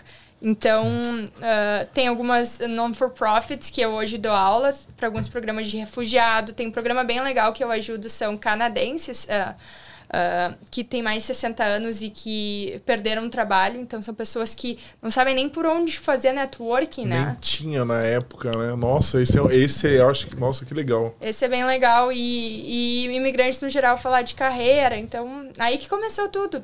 Ah, sim, essa minha paixão. E isso que você falou do networking, que eu achei interessante, é que além do currículo né, da metralhadora giratória, de mandar para várias empresas, de várias vagas diferentes, tem isso também com o LinkedIn, né? Que às vezes chega ali e fala, não, vou sair conectando. E conecta só sai conectando uma porrada de gente, mas aí você não mantém contato com ninguém, você não manda uma mensagem para ninguém. Não tem E aí você só gera um número, né? Fica um número gigante na tua rede, mas, mas é, não é. tem, né, não tem na é, conexão. e Qual eficácia é também, né? Ah, yeah, exatamente. Mas eu acho que é importante também, mesmo depois que cria conexão, por exemplo, eu gosto, eu já eu converso também, não com a frequência que a, já quando eu tava obviamente na job search eu procurava mais, mas eventualmente as pessoas vêm falar comigo, eu gosto de falar. Até algumas pessoas do Brasil, por causa do podcast, vêm falar comigo, assim, eu acho bem legal também. Só que uma vez um canadense veio falar comigo, fiz o coffee chat, foi bem legal. Achei ele um pouco agressivo já, já tava querendo um referral, e não é normal, né, pra canadense, Sim. assim, já eu não gosto. E depois de 4, 5 meses, né, ele, um tempão já tinha feito coffee chat, ele falou, ah, vi uma vaga na, na sua empresa e eu apliquei para ela e eu usei o seu nome como, como referral. Aí eu fiquei chateado. Ai, é, eu falei para ele, eu falei, é, eu falei para ele, olha, a gente já conversou, já te conheço, ok, eu não teria o menor problema em te dar referral, mas a próxima vez me avisa. Pede. Entendeu? Então, tipo assim, queimou, tá queimado. É, isso acontece é, pra caramba. A pessoa então, chega ali e já ou então manda o primeiro contato e já fala, não, toma aqui meu currículo, me indica lá na, na tua empresa e tal. Gente, isso aí, o, o, meu problema, eu estou procurando trabalho, não pode ser um problema do Rodrigo, não pode ser um problema teu. Não pode jogar tua responsabilidade e sair atirando, segue um resumê. Tu viu se tem vaga na minha empresa? Tu viu se essa vaga, o mais comum, eu divulgo muita vaga, porque recrutador me procura tudo, não estou procurando, eu repasso. Aí divulguei uma vaga, vamos lá, de marketing manager. É super comum eu receber currículo, isso muito entre os brasileiros, e eu já fiz esse erro. A gente aprende com o tempo. A pessoa mal leu a posição, responde, fala, ó, oh, Laura, segue meu resumê com fit. A vaga diz marketing manager, eu abro o currículo diz, ele era sales manager, ele era business development, não tem nada a ver. Tu pode ser da área de sales e querer transferir uh, para marketing, mas o teu currículo tem que estar tá adaptado para vaga. Sim. É. E isso aí é se queimar. É, e, não fez a lição de casa. E, né? e, uma coisa que eu costumo dizer, assim, não é nem uma questão, não é, não é má vontade, né? Porque falando parece assim, caramba, pô, tu não vai querer ajudar a pessoa, mas não é isso. A gente tende a ajudar quem a gente hum. conhece mais, né? Ah, Quando alguém certeza. chega, se mostra mais interesse, tá Tá, aí você entende a, com essa história da pessoa, aí você fica mais inclinado a falar, ah, tá beleza, eu tô entendendo o que tá precisando, Exatamente. fica até mais fácil para ajudar. Agora, imagina 50, 500 pessoas falando assim, manda o currículo, manda o currículo, manda o currículo. Não, e é muito bom ajudar, eu fico muito feliz, assim, é, eu tenho dois exemplos que eu gosto sempre de citar. Eu fui mentor é, recentemente do, da, eu posso até falar, da Hispanotec, né, que ajuda latinos. Ai, eu adoro, e, não, foi muito legal, e dentro desse programa, teoricamente é para latinos, né? Aí eu recebi o currículo, né? Vi o nome lá, falei, não, isso não é latina, era uma chinesa. Aí eu achei, aí eu falei, calma, opa, uma coisa já me interessa, porque eu gosto das pessoas que fogem um pouquinho da caixinha. Até, até pegando um pouco da minha graduação, é, na época não era obrigatório todo mundo apresentar o TCC, né? Uhum. E todo mundo fugia, na né? galera que estudou comigo. Ah, não quero apresentar, vai ser sorteio uhum. e não sei o quê. Eu falei, vocês estão fugindo? Eu não, eu vou me candidatar. Ah. Eu quero apresentar, porque eu sei o que eu fiz. Entendeu? O trabalheira que eu fiz. Eu não sei o que vocês fizeram, mas eu quero. E quando saiu a lista, meu nome não tava na lista, Nossa. né? Aí eu, eu, o professor tava me testando. Eu já tinha pedido. Eu fui lá e falei, eu vou apresentar. Aí ele falou, não, eu sei. Eu, eu tava estudando, eu falei, eu vou, porque então é, é a mesma coisa. Então, Sim. quando eu vi que ela era chinesa, né, voltando pro programa de mentoria, eu falei, cara, que legal. Provavelmente ela chegou lá e falou, olha, eu não sou latina, mas eu quero, eu quero fazer, entendeu? Enxergou uma oportunidade ali, né? Viu? E quando eu olhei o currículo dela, eu falei, meu Deus, como ela não tá no mercado. Porque ela tinha dois mestrados. Ela tinha um black belt. Ela tava no CFA, fazendo no CFA Level 2. Eu falei, cara, como assim, cara? Você não tá no mercado? Aí eu fui ver o LinkedIn dela, 300 conexões. A maioria na China. Entendeu? É. Aí eu falei, cara, vamos trabalhar. Um mês botei ela na minha rede de contato. O meu mentor do tempo me contratou ela. Na hora que ele viu o currículo dela, falou: Opa! Pelo amor de Deus. Eu, eu levei para fazer, né? Eu tava treinando ela para fazer uns coffee chats, que eu, normalmente eu pego, falo: olha, vamos fazer um coffee chat para você ver como que é, com a minha rede de contatos mais próxima. Para que são amigos meus, ele vai te dar um feedback, vai te dar um retorno pra gente treinar, depois a gente vai tentar lá. Só que, cara um, um, diretor de uma empresa canadense super conceituado viu o currículo dele e falou: Rodrigo, desculpa, essa aqui é minha. e até um negócio também aqui, Laura, é o seguinte: eu ia te perguntar sobre certificações. É, tem, para a sua área, tem uma forma de você conseguir certificações já no Brasil, já antecipar alguma coisa para quando chegar aqui no Canadá já, já tem uma vantagem? Ou não? A maioria das coisas aqui você tem que. E o quão importante daqui? é a certificação também na sua área, né? Que é importante frisar é. Bah, na área de marketing, aqui marketing, a gente está no Canadá. O, o, marketing, ele é, uma, é um grande umbrella. Embaixo dele, o Canadá é um país especialista. Uhum. Não tem um analista... É, existem posições, mas não é comum ter um analista de marketing do Brasil, que tu faz tudo. Aqui tu vai ter um analista de uh, public relations, relações públicas, um de evento, um de digital. Aí a área de digital quebra, alguém que faz só uh, uh, paid search, Google, social. Então, na área de digital é importante fazer certificações, a maioria delas são gratuitas, já dá para fazer do Brasil. Mas, na minha opinião, mais do que título para a área de marketing, é o teu networking que uhum. contrata uhum. e é as tuas experiências. Então, às vezes o pessoal sai correndo fazendo um monte de certificação no Google quando eu vou entrevistar alguém, tá, tu fez várias certificações, mas onde que tu usou? Aí a pessoa diz, ah, no, não fiz. Então, uma das coisas que eu trabalho com os meus mentees é, tem muita oportunidade de voluntariado aqui. E tem alguns programas, inclusive, que tu faz o curso gratuito e como para te graduar nessa certificação, tu tem que executar um projeto. Vamos dizer, tu fez um curso de marketing digital. Sim. É, tu tem que, para te graduar, tu faz uma, uma estratégia de marketing digital num pequeno negócio ou de uma ONG. Ah, interessante. E isso do voluntariado. Coloca em prática ali, né? Para todo mundo, tu pode já começar do Brasil. Vamos dizer que eu quero. Eu estudei o mercado, eu sou de marketing, eu pesquisei as vagas, eu decidi que eu quero virar um marketing coordinator. Aqui no uhum. meu entry level vai ser esse. Então tá. Em Roma, como os romanos. Do Brasil, tu já pode começar a procurar. E tem vários sites. Toronto Volunteer, Spark Ontario, Charity Village. Tem, tem de outras regiões do Canadá também. Digita lá Marketing Coordinator. Tu já pode começar do Brasil a ser um Marketing Coordinator, voluntariando para uma uh, ah, ONG e, e adquirir essa experiência. Então, tu fala, ó, fiz a certificação do Google e Uh, como marketing coordinator, também criei todo o paid search de uma non-for-profit, alguma coisa assim. Ah, cara, oh, isso, é, isso, é bem legal. É bem legal mesmo. É bom já para o pessoal já ficar ligado, né? Quem tá lá no Brasil ali, às vezes só focando na certificação de lá, mas já dá para fazer uma conexão aqui com o Canadá, né? É. E pegando esse gancho da área de marketing, eu lembro quando eu fui, eu, na era mesozoica lá, trabalhei com marketing, uma coisa que me frustrava, que me frustrava na época, porque eu não gostava da como as pesquisas de marketing eram feitas. Porque assim, eu cheguei a participar de um projeto que não teve pesquisa de marketing. Eu falei, então ele está contratando para dar minha opinião, né? Porque é. o estudante não faz o menor sentido. Você tem que fazer uma pesquisa.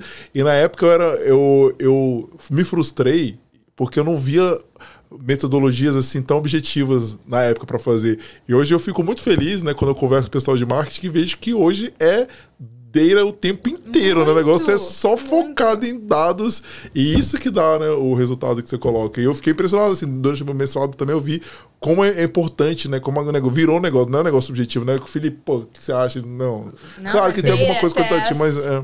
O ambiente digital te, te propicia fazer os A-B tests, testar diferentes criativos, fazer. Uh, hoje o é muito engraçado quando eu entrei na faculdade, né? Era mesozoica, né? Uh, digital era, nossa. E hoje o, existia o Marketing Manager e o Digital Marketing Manager. Hoje é esperado que o gerente de marca, o Brand Manager, que é o meu caso, eu gerencio um negócio, uma marca. Eu sou responsável pelo, por entregar market share, preço, uh, profit... Uh, tudo e, e a estratégia de marketing. E é esperado que eu toque a estratégia de marketing digital. Então tu tem que entender de KPIs de Google, de social Sim. e tu tem que usar número, tem que testar. É muito mais é um marketing mais business. É porque antigamente o pessoal fugia, né, do, da área de finanças. Ah, tem número, não sei o que, vou pra marketing. Hoje em dia, você vai para de marketing, tem que saber. Aí que você tem que saber de número mesmo, né? É muito legal. E, e como que você faz, assim, pegando esse gancho aí, para você sempre se manter atualizado, né? Porque a área de marketing acho que é uma obrigatoriedade, né? tem, tem ferramenta nova, uhum. né? Eu, eu vou falar o que eu faço para minha área, mas isso aplica a qualquer área. Uh, primeiro, se tu faz o que tu gosta, facilita as coisas. Então, eu sou fã de podcast. Eu descobri podcasts locais daqui da área de marketing e retail e até foi uma estratégia de networking. Eu ouvi um episódio, gostava do executivo da empresa, do que ele falou e eu me conectava com ele no LinkedIn. Ouvi o podcast tal, tudo. Isso me gerou entrevista de emprego, me gerou até num desses episódios eu comecei a seguir o cara no LinkedIn, era um executivo de uma startup bem disruptiva em varejo que eu adorei. E aí uh, ele postava muito conteúdo. E eu na carona, sem conhecer o cara, comentava, fazia pergunta, interagia. E daí um dia eu estava empregada, não tinha nenhum objetivo de fazer networking para pedir emprego. Eu chamei ele para falar sobre um tópico específico, sobre Amazon, Omnichannel, umas coisas de varejo. E aí a gente ficou duas horas num coffee chat presencial. Caramba. Meu marido tava desesperado, ligando, tipo, o que, que, aconteceu, é isso? Né? Isso mesmo. Você não podia atender, né? Não podia entender o que eu tava falando. E no final ele disse, Laura, vem trabalhar comigo. Deu, não, mas uh, dele, vamos lá, a gente cria um cargo, alguma coisa. Então, isso de se manter atualizado com, com podcast, seguir newsletters, participar de eventos virtuais, tem vários. Uh, então, eu tento fazer dessa forma. O networking mesmo, ele pá, tu viu aquele, leu aquele livro, tá sabendo disso, dessa feira. Então. Não, e você falou uma coisa que é bem interessante. Quando a pessoa é boa, no caso, por exemplo, gostou dela, ah, mas não tem uma vaga para aquela posição. Ela falou, não, criou uma vaga. Cria a vaga. E é isso que é importante. Você fez a conexão, o cara quer você, interessa, ele quer você na empresa dele, hum. entendeu? Não tem a vaga, beleza. Se ele tiver o poder aqui, essa é a vaga aqui, vamos fazer uma aqui. Eu preciso do seu conhecimento, da sua vontade, né? De como você gosta, né? Eu já vi em caso de indicação assim também, né? Pessoa numa empresa está falando assim, olha, não, não divulgaram essa vaga ainda, mas provavelmente vão preencher aqui internamente. Então vão criar essa vaga. É, já, já vi casos assim. Nossa, é muito legal. E dentro da sua experiência hoje, assim, é, Laura, fugindo um pouco de carreira, quer dizer, dentro, da, obviamente, da sua carreira também, quais são os seus maiores desafios dentro do que você faz hoje e, e fazendo um paralelo com o que você fazia no Brasil? É claro, você tem uma posição muito mais sênior hoje do que você tinha no Brasil, né? Vai ter diferenças óbvias, mas como que você compara, assim, o que você faz hoje no Canadá com o que você fazia no Brasil? Bah, eu acho que eu tenho muito mais autonomia aqui, eu gosto. Uh, eu acho que tu não tem, de novo, varia, empresa, tudo, mas no geral, eu acho que eu tenho uma noção de que eu confio, as pessoas tendem a confiar muito mais no trabalho dos outros e isso te dá mais liberdade e autonomia para criar. Então, eu gosto muito do que eu tenho hoje e do que eu tive na maior parte das minhas posições. Uh, ah, essa pergunta é interessante. Das outras coisas comparado ao Brasil, é, não especificamente do meu trabalho, mas eu amo o fato de ter flexibilidade e de poder ter um tempo fora do trabalho para eu voluntariar, para eu dedicar para mim, para minha família. Isso aí eu não tinha. Eu lembro que uh, eu saí do, na minha primeira experiência, trabalhava em downtown, morava em Etobicoke, uma hora de uh, uh, metrô, né? E aí eu cheguei em casa seis horas, porque eu saí do trabalho às cinco, cheguei às seis. Uhum. Só que eu já tinha ido na academia de manhã, Uh, aí eu cheguei, tinha ido na academia de manhã, porque eu entrava às nove, então, poxa, nove é super tarde, eu acordo às cinco, seis. E aí cheguei em casa, daí eu falei pro, pro meu esposo, e aí, tipo, o que a gente faz? É muito cedo pra jantar, tudo. E aí a gente ficou se olhando, olhando dois episódios da Netflix, putz, oito da noite, o que, que se faz? então, ter esse tempo e poder usar ele, isso eu acho maravilhoso. É, você não tem noção o que, que você faz com o tempo. É uma coisa que eu percebi isso também quando eu tava quando, quando eu vim para cá, assim, quando, tipo assim, quando eu saí de uma cultura que era. Eu trabalhava numa empresa que tinha uma cultura brasileira, quando vai para cá. Eu, o meu caso, eu trabalho de 8 e meia às 4 e meia, né? Da 4 e meia, às vezes eu ficava. E é, o que, que eu faço? Só que acaba que você aumenta, sua, pelo menos para mim, assim, você, você consegue colocar outras coisas, aumenta sua produtividade absurdamente, né? No passado eu tirei quatro certificações.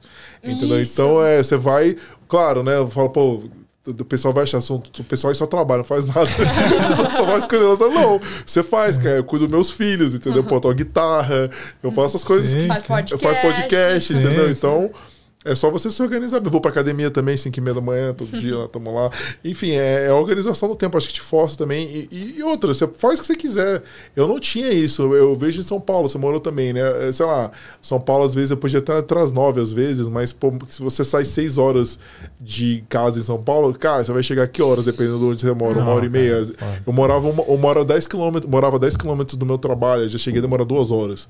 Entendeu? então, é, Já passei então... por isso também. Duas horas, cara, num, num, trajeto que, assim, sem trânsito, demora ali 20 minutos. Nossa. É, ficava ali preso no engarrafamento e andava assim, meio metro parava. Meio metro parava. Isso no, no Rio ou em São Paulo? No Rio. Ah. No Rio. Ah. Em São Paulo eu só não peguei porque eu, eu, eu, eu, ficava no hotel na cara da empresa mesmo. Eu só descia ali, andava uns 300 metros e chegava. Mas provavelmente também. São Paulo ah. também o trânsito não, lá é. É, fazer um é disclaimer aqui também o pessoal vai achar, ah, Toronto não tem trânsito. Não, tem. Tem, tem. tem. Claro e que tem. Tem gente que mora em tipo, subúrbios, cidades, pega o trânsito igual. Só que. Eu acho um pouquinho melhor é, aqui. Né, não tem comparação. Quem morou em São Paulo, que tem, não, não tem comparação. Eu cheguei a demorar uma vez, tudo bem, foi feriado, vamos lá, também não foi assim, mas saindo, eu ia pro Rio de carro. Eu demorei três horas e meia na marginal, até chegar da minha casa, que era no Morumbi, até o início Meu da Dutra. Deus. Três horas e meia, tá. sendo que do Rio para São Paulo pro Rio vai. Dá se você for de boa, né? Quatro horas e meia, cinco horas, né? Então quase, dobrei quase o tempo de viagem. Então tudo bem, que o trânsito aqui não é perfeito, mas não tem comparação né, com outros fatores também, né? O verão também, a possibilidade do o dia dura bem mais, né? Muito. Você tem ah, é, luz solar até quase 9 horas da noite, 9, 9 e meia. Então tem as coisas também tem o um lado ruim, né? Vamos falar a verdade também no inverno é o contrário, né? Quatro e meia da, da, tá, tá escurecendo, né? Isso é um pouco ruim mesmo. E uma coisa eu, que eu sinto, provavelmente você sente também, como é, a, existe né, a, a, valorização do verão aqui, né? Como é importante né, o verão para o canadense. Né? Como eles. Nossa, é. A vida muda, né? O morro, tudo Não, o pessoal né? sai desesperado, cara, para fazer alguma coisa. É porque também fica esse tempo todo no inverno. Muita coisa você não consegue fazer. Aí chega no verão, o pessoal vai, caramba, é, é Copa do Mundo, né? e, e eu vou expandir, não é só o verão. O verão acho que é o mais, mas tem uma valorização de cada estação. Isso é até uma das coisas, um estereótipos. Eu chegava aqui, eu cheguei e falei, nossa, os canadenses, eles veem flyer de, de loja, tem garagem só para estocar coisas e, tipo, vão nessas grandes lojas de departamento. Hoje eu sou a louca dos flyers, eu adoro colar. eu tenho garagem entulhada de coisa. Por quê? Porque cada estação tu tem um programa. Então, uh, hoje eu moro em casa, cara, eu, o spring, né, a primavera eu detestava, que era, ai, cinza. Hoje eu amo, tu vai plantar teu jardim, tu vê crescendo. Depois, no inverno, agora a gente faz esqui, tem tantos esportes. Chega no verão, aí o verão, ah. tudo que tu pode imaginar. E no outono, uh, curtir a, a natureza, a paisagem. Então, realmente, cada a estação, tu curte e aí tu precisa das tralhas pra estação. Sim. isso aproveitar é muito legal, curtir tudo, né? Eu, eu acho isso fantástico, né? Eu, eu, eu falei, todo. Ah, chega no, no, outono, fica muito bonito, né? Fotos, ah, tem vários lugares, vários parques, você pode explorar. Fazer no, no verão, né? A gente que é brasileira, gaúcha, com certeza também é churrasco um atrás do outro. eu né? faço no inverno, eu fiz essa semana. Ah, eu cheguei a fazer a perto. A gente ama. Você falou esquiar também, a gente ficou trabalhando em Collingwood, fiquei um tempão lá e eu acabei o Season Pass a gente fazia churrasco direto também. Ela tava menos 20, tinha uma partezinha da casa, uma galera botando ver churrasco, esquiava. Tem que saber aproveitar, né? Tentar sim, curtir sim. tudo, né? E, tudo que vem. E até falando nisso também, eu, eu lembrei do seguinte, Laura, em relação à sua área, tem alguma coisa também mais. É, que depende, pode variar dependendo da região aqui no, no Canadá? Tem. Ou só para entender um pouco como é que funciona Essa isso? Essa pergunta é ótima, porque assim Uh, existem oportunidades remotas em marketing, sim, mas não para todas as áreas. Algumas empresas ainda têm esse conceito de, de ir para o escritório. O que isso impacta? Hum. Em Toronto e na região, muito em Mississauga, vamos falar de indústria, bens de consumo, por exemplo. A maioria delas está tá em Ontário. Então, se, se a tua paixão é trabalhar com bens de, uh, bem de consumo, branding, talvez tu tenha que vir para Ontário. Ah, eu quero trabalhar como marketing generalista. Eu não me importo de ser um gerente de marketing numa empresa pequena de qualquer setor. Sim. Bom, muito provavelmente tu vai conseguir uh, encontrar essas posições em qualquer uh, uh, província de Ontário. Quero trabalhar com marketing digital. Poxa, marketing digital é bem parecido com IT. Falta profissional, então eles têm que ser mais flexível. Trabalho remoto é comum. Outro tipo de posição que tu consegue trabalhar do Canadá inteiro Você Ah. falou uma coisa que é uma pergunta que sempre fazem, mas é, é bom, eh, citou. Qual é a real possibilidade de um profissional brasileiro de marketing ser contratado por uma empresa canadense, né? Porque a gente, a gente sabe a resposta, mas eu queria dar uma... Tá, tá, um do Max profissional, profissional brasileiro Brasileiro que tá no contra- Bra- é, ah, que- é. que tá no Brasil. Que tá porque no é um Brasil, não, não, no Brasil não, que tá no. Brasil. Eu sou, tô no Brasil, trabalho na área de marketing, sou muito bom, tô pesquisando aplicando aqui, pra empresa saber. canadense, porque eu quero ser contratado direto pra empresa canadense, porque isso é o que mais perguntam Pô, pra gente, né? é- Então, Pergunta de um milhão de dólares. eu não vou dizer nunca, mas eu vou dizer 0.0001%. Por que isso? Porque, primeiro, assim, eu tenho uh, pool de candidatos aqui. Vamos, vamos colocar no nosso lugar, assim. Tu tá no Brasil, tu tá contratando um gerente de marketing pra tua empresa. E tu recebe um currículo de um cara na Índia, em Nova Delhi. Tu vai contratar ele? Não. Por quê? Uh, Ele pode ser o melhor profissional do mundo, mas eu nem sei se ele tem, se ele pode trabalhar no Brasil. A gente sabe que o processo de mudança não é hoje eu quero, eu vou. Tem a imigração, o visto, tem a mudança. A gente teve um, incidente, Adaptação, né? adaptação. A gente teve um, um incidente lá no- numa das empresas que eu trabalhei aqui, que através do networking eles contrataram um, um executivo que estava em Amsterdã, na Europa. E lá ah, o aviso prévio era dois meses, uma coisa assim. Então a gente anunciou para a empresa tudo que ia vir esse executivo. O cara desistiu por motivos pessoais, assim, uma semana antes. Cara, É o risco pra empresa. É um fica- risco é muito grande, né? alto. enorme. É. Não é uma mudança de cidade, a gente está falando de uma mudança de país. Então, assim, eu acho muito difícil. Algumas áreas, eu tenho mentees em área de, de IT. Esse tipo de profissional, existem canais e falta aqui. Então, tu consegue uma empresa que está disposta a arriscar, assumir o risco, a investir para trazer. Por quê? Porque eu não tenho quem contratar aqui. Então, isso até é importante falando do marketing, porque as pessoas sempre caem naquele marketing que a gente escuta das agências, né? O Canadá precisa de profissionais de IT, Canadá precisa de. Então, esse marketing que é feito, as pessoas acabam se iludindo, falando, não, caramba, eu preciso de profissional de marketing, eu sou de marketing, então, por favor, me contrate. E, só que Sim. não é assim, entendeu? E uma coisa assim, o Canadá precisa de profissionais de IT. Eu, eu- todos os dias falando de networking, todos os dias no meu horário do almoço aqui do Canadá, eu bloqueio meia hora e eu a minha agenda para ajudar pessoas. Então, o pessoal me aborda pelo LinkedIn, brasileiro, ah, tem os programas que eu, que eu voluntario, então tem ah, refugiado, eh, imigrantes no geral. Então, para ajudar mesmo, ouvir e dar dicas. E aí, essa semana, alguém, ah, na verdade, eu recebi como indicação alguém, ó, quero essa pessoa quer te contratar até para o serviço de mentoria e tal.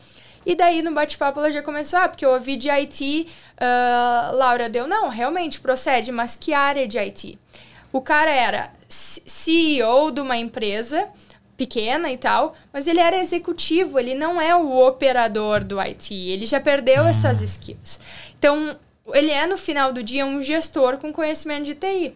Se ele não tiver um inglês bom, ah, um networking, tudo, ele tem chances, mas assim, bem menor do que um cara que é um developer no Brasil, que é um cara que está executando o dia a dia. Porque esses são o que, o que mais é preciso aqui, né? É, operacional da Sim. coisa. Isso. É, pras, eu percebo isso assim, para os cargos mais, assim, vamos chamar de liderança aqui no Canadá, eles querem te- meio que te testar. Eu vi isso, ele vai, "Ah, vou te colocar ali, eu vi numa posição, vou ver se você tem os skills.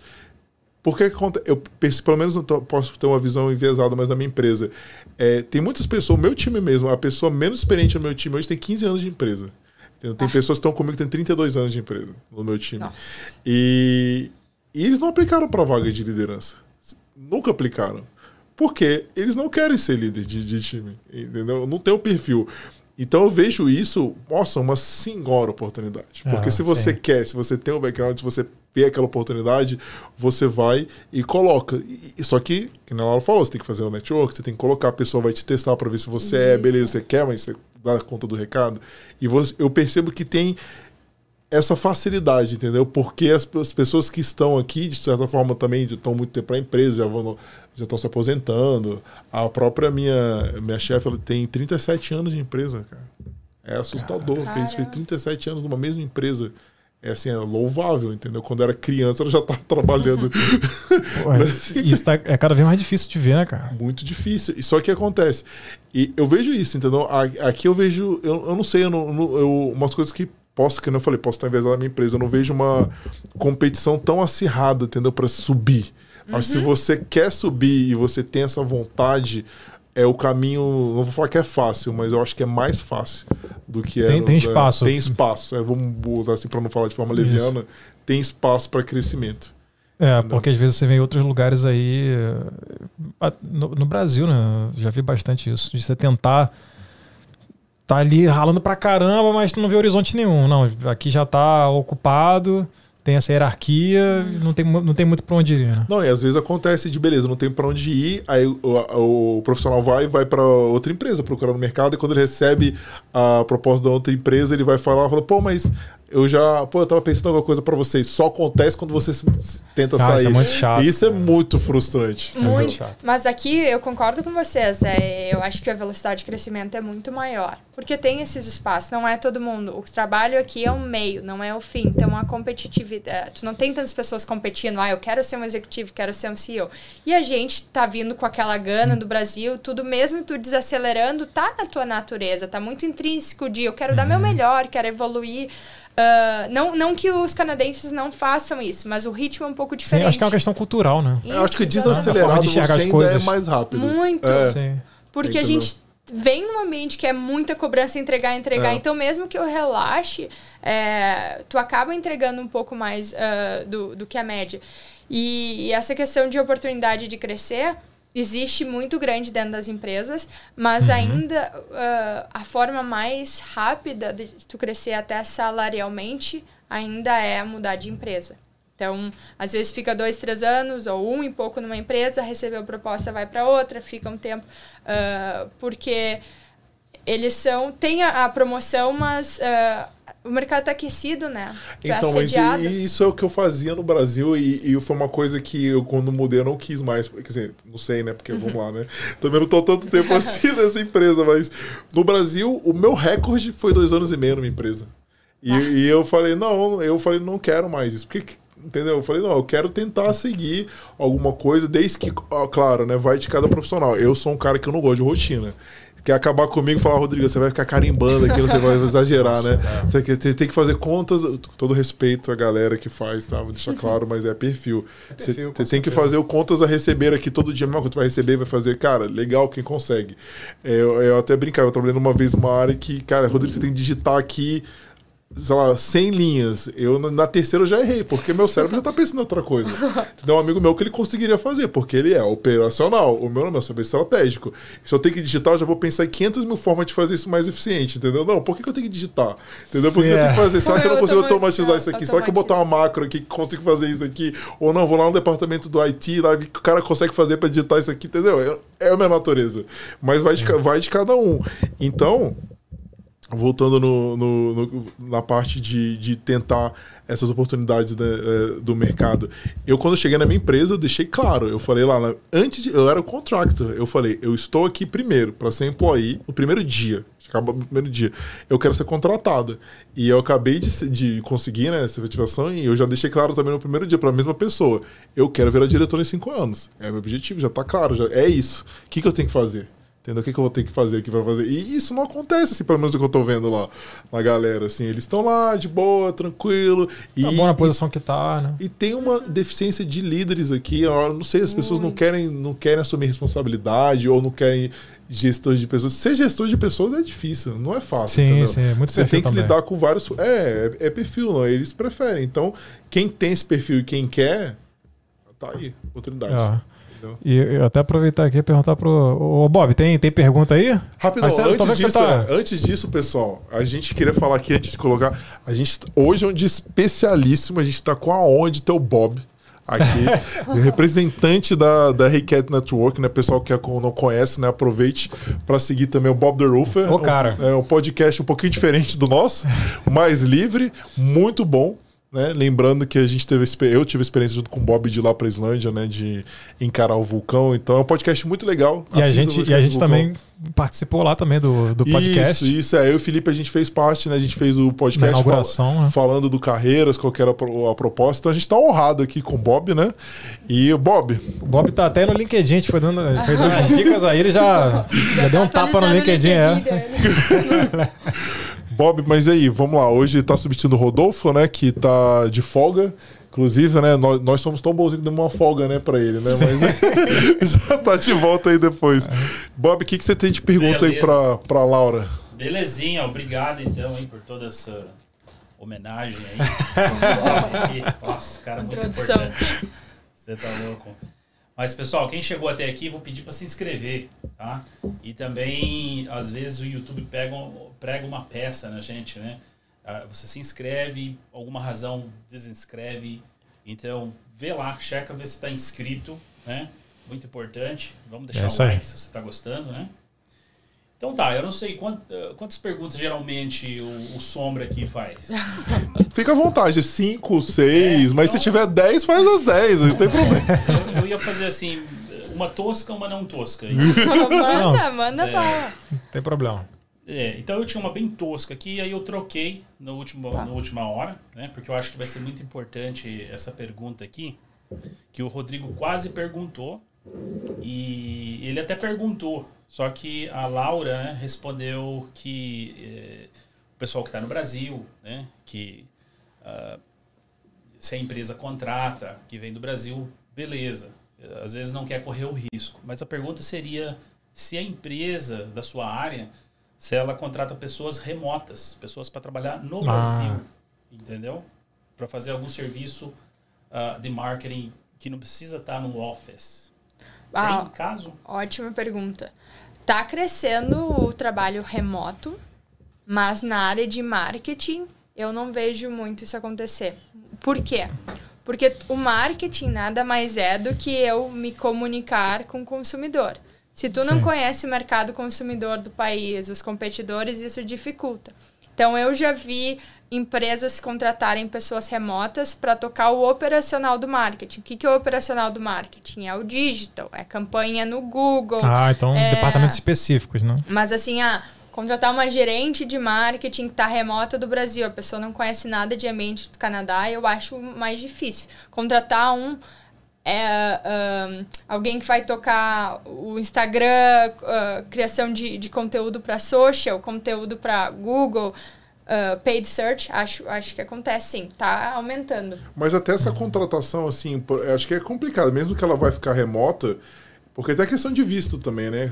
Como que, como que funcionaria isso? Então, são empresas que elas contratam, ah, por exemplo, o, citar um exemplo de um amigo meu, ele está trabalhando para uma empresa de Londres e ele está no Canadá. Por quê? Porque essa empresa tem como cultura contratar pessoas remotas ao redor do mundo. Então, eles estabelecem os países onde ele está tudo bem ele contratar e eles te contratam. Pode ser te contratar num serviço de do é um employee ou eu tô te contratando como um freelancer.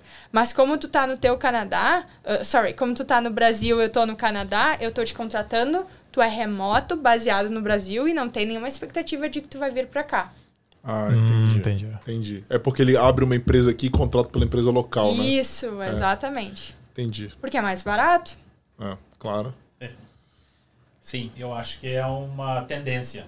Né? Com certeza. É, inclusive, eu tenho alguns funcionários, já tive funcionários, já comecei a fazer isso 10 anos atrás. A gente tinha, ah, trabalhando na Nova Zelândia e estimator para roofing na Nova Zelândia começa 85 dólares por ano. É, 85 mil por ano. Lá. Até do- 260 mil por ano. Caramba. Então, se eu consigo uma pessoa ah, na África do Sul, né, o custo cai 10-fold, no mínimo. Entendeu? Nossa. E para mim, na hora de pegar um, um serviço, né, isso aí faz uma diferençazinha. Né? Te- Teve, teve um amigo meu que exatamente a gente estava conversando e o chefe dele chegou para ele e disse, ó, o meu budget é tal, ah, 150 mil dólares por ano. Tu pode contratar uma pessoa no Canadá, era uma posição de TI, pode contratar cinco pessoas na Índia, pode contratar dois brasileiros, tu decide que, o que fica melhor para ti, mas o teu budget é esse. Agora, da onde vem, É. ah, o que, o Up que to preferir, up to you. Sim. É, com certeza. E é que nem se eu for na época lá, se a gente contratar uma pessoa para trabalhar no roofing de feed, né? Nada contra. Para compensar o mesmo cargo um brasileiro trabalhando, tem que ser cinco, equivale a um brasileiro, entendeu? de tão devagar que o pessoal é. Acho que nasce num país com muito sol, entendeu? Ah. Alguma coisa assim. É, mas, é, ah, desculpa lá, não sei onde essa. essa tá. É, então vamos lá, uma segunda pergunta então, tá? É, o que você é totalmente diferente aí, só para descontrair um pouco. Essa é a não se tosca? assuste, não se assuste. Essa é a tosca? Na verdade, eu cortei e só tem uma tosca. Mandar todas toscas, engraçado. É, o que você mais gosta no, no Canadá, né, em Toronto, e, e uma coisa que você menos gosta. Só uma. O que você mais gosta e uma que você menos gosta. Eu amo o Canadá, sou muito grata ao país, sou apaixonada. E eu acho que o que eu mais gosto é a cultura. Eu acho que isso de, de tu ter a tua liberdade, mas também não é imposto. Eu acho que tu vê ah, tanta gente fazendo tanto pelos outros que com a autonomia e liberdade que tu tem, tu quer fazer, tu quer ser parte. Então, Contagia, né? Contagia. Nos nossos primeiros meses, a gente alugou um basement aqui ah, e eu ganhei televisão, móvel dos meus vizinhos, tudo. Hoje nós compramos uma casa, tudo que eu não usei, eu doei para outras pessoas. Nesse, va- nessa varejista grande que eu trabalhava, ganhei bicicleta, tudo, e daí as bicicletas que eu tinha, o pessoal dizendo, vende, tu vai fazer 200, 300 dólares. Eu falei, não, eu ganhei uma bicicleta nova. Eu vou dar essas. Mas 300 dólares não interessa. Porque tu vê os outros fazendo e tu te, eh, eh, torna parte. O que eu não gosto, não vou dizer frio, porque eu acho que frio é. tu te adapta. O que eu não gosto é de não ter minha família aqui perto. Eu. Até uma das coisas. ah, que, que eu acho vantagem do Canadá, a gente tem voos diretos, né? Então tem uma forma de, de manter. Mas não é do lado.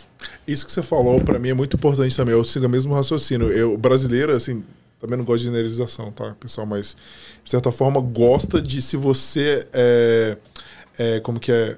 Você achou, você vai vender pra ganhar, nem que seja o dinheiro não. Se eu, sei lá, ganhei alguma coisa, vou vender, eu gastar 100 dólares, eu não vou ser mais rico nem mais pobre.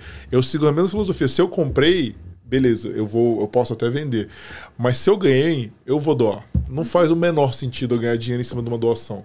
Eu penso assim, mas assim, que eu falei, isso é um pensamento que, que, eu, que você desenvolve aqui no Canadá, entendeu? É, o- é uma relação assim, que, é, que ela Sim. falou, né? De, de retorno. Você ajuda o próximo, você é ajudado. É, é legal, é, um- é um sentimento bom. Assim, eu, eu gosto de, ter isso aqui, pelo menos. A gente viu isso com, a- com a- com os programas de mentoria, né?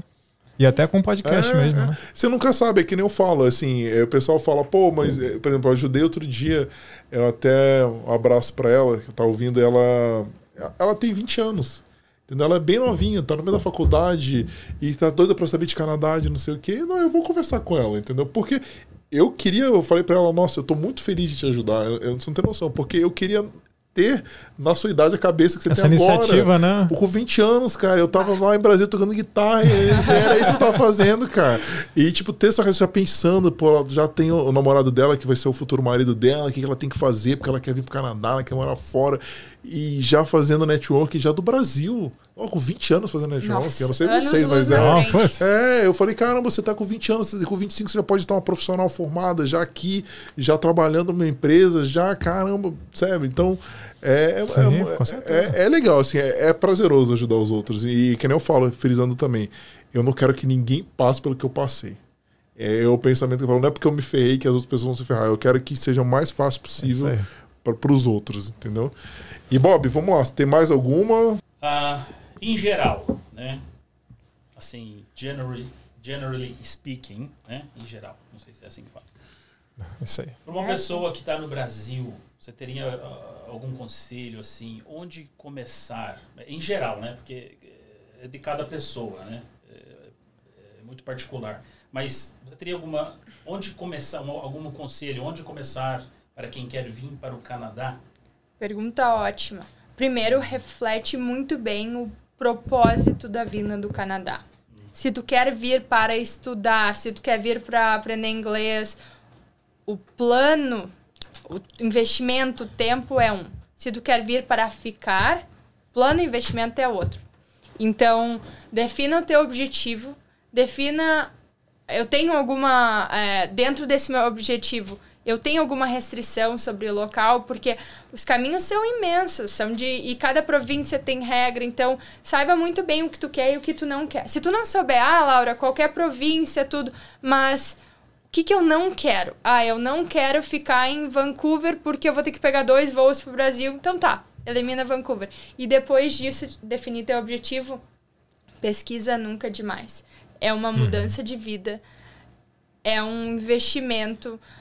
Quanto mais tu pesquisar, mais tu vai ser grato lá na frente, porque vai minimizar teu erro, tua decepção e tu vai vir mais preparado para o que tu tá esperando. Então pesquisa, processo de migração, ouve o podcast, todos os episódios e te prepara. Beleza? Show de bola. Ah, então aí e agora. última, mas manda bala. ó. Não, não, Não, faz aí, faz aí, faz Manda aí, manda aí. Não, não, não é o raciocínio? Você tá continuando? Não, Não, não, não, não, tranquilo. não, não, manda Pode ir. ver, manda ver. Eu tô preocupado que você tá com um Não, acaba- pedaço até O do, meteoro aqui. do meteoro aí, cara. Ah, tranquilo. Então essa aqui é meio tosca só. Né? Ah, Eu acho que não é- a outra não foi tosca. Eu acho que até interessante, na verdade. É, você falou sobre o coffee chat, né? Sim. Eu, eu, na verdade, não é a minha área, não sei se é uma coisa comum no Brasil. Então, para uma pessoa leiga, né, que às vezes nunca ouviu falar do coffee chat, ah, o que seria o coffee chat, né? E, e como que você alguma dica, como que você faz o seu coffee chat? Como que você faz para marcar, para estruturar? Essa pergunta não é nada tosca, é Sim. super pertinente. Eu até escrevi no meu LinkedIn um artigo, ele acabou viralizando, que é o que eu aprendi, tá em inglês, com 100 cafés. Que no meu primeiro ano eu fiz os 100 cafés e aí eu, eu, eu dividi o conhecimento. Bem marqueteiro, dá pra lançar um livro, né, com isso, né? É. Mas ahn, e- o que, que é o café? O café, que na verdade pode ser over coffee, tomando café ou não, é um bate-papo. É um bate-papo. Ele tem primeiro um propósito. E o propósito depende do momento de jornada de Canadá tu quer. Tu estás. Por exemplo, uma pessoa que está vindo para o Canadá. Como é que ela pode usar o, o Coffee Chat? Tu precisa entender de Canadá, de caminho de imigração, entender como funciona a, a tua área. Então, depois que tu ouviu o episódio do podcast aqui, vamos dizer que tu te interessou pela história da Laura ou pela história do Vitor, que é da tua área de TI. Tu vai procurar ele no LinkedIn e vai falar, olha, olha a questão do propósito, a questão de não sair mandando conexão. Eu ouvi teu podcast, adorei a tua trajetória, gostei disso, disso. Sou de TI, tô querendo vir pro Canadá. Tu topa um bate-papo virtual via Skype, Teams, para tu me contar um pouquinho mais. Então, tu, é- essa é a abordagem, tu vai preparar uma lista de perguntas. O que, que essa conversa vai te dar? Informação, networking, alguém que lá adiante. Esse é o cenário 1. Cenário 2. Estou no Canadá, quero entrar na minha área. Em Roma, como os romanos. Se tu quer ser um gerente de marketing no Canadá, tu precisa conversar com o maior número de pessoas que são gerente de marketing hoje, para entender o que elas fazem e o que elas não fazem. No Brasil a gente trabalha 12 horas, tu entrega 12 coisas. Aqui tu trabalha 8 horas, tu entrega 8 coisas. Então não adianta tu chegar numa entrevista e sair dizendo, ó, eu fazia XYZ. Tá, mas eu não tô pedindo XYZ, eu tô pedindo X. Então, tu precisa entender o que é esse X. Tu vai abordar, quer entrar em marketing, vou mandar uma mensagem no LinkedIn para brasileiro, não brasileiro, pro marketing manager, ó. Tenho esse background, quero entrar na área, me conta um pouquinho mais sobre ti, topa um bate-papo virtual e aí tu vai preparado. Depois manda um thank you note, mantém essa relação.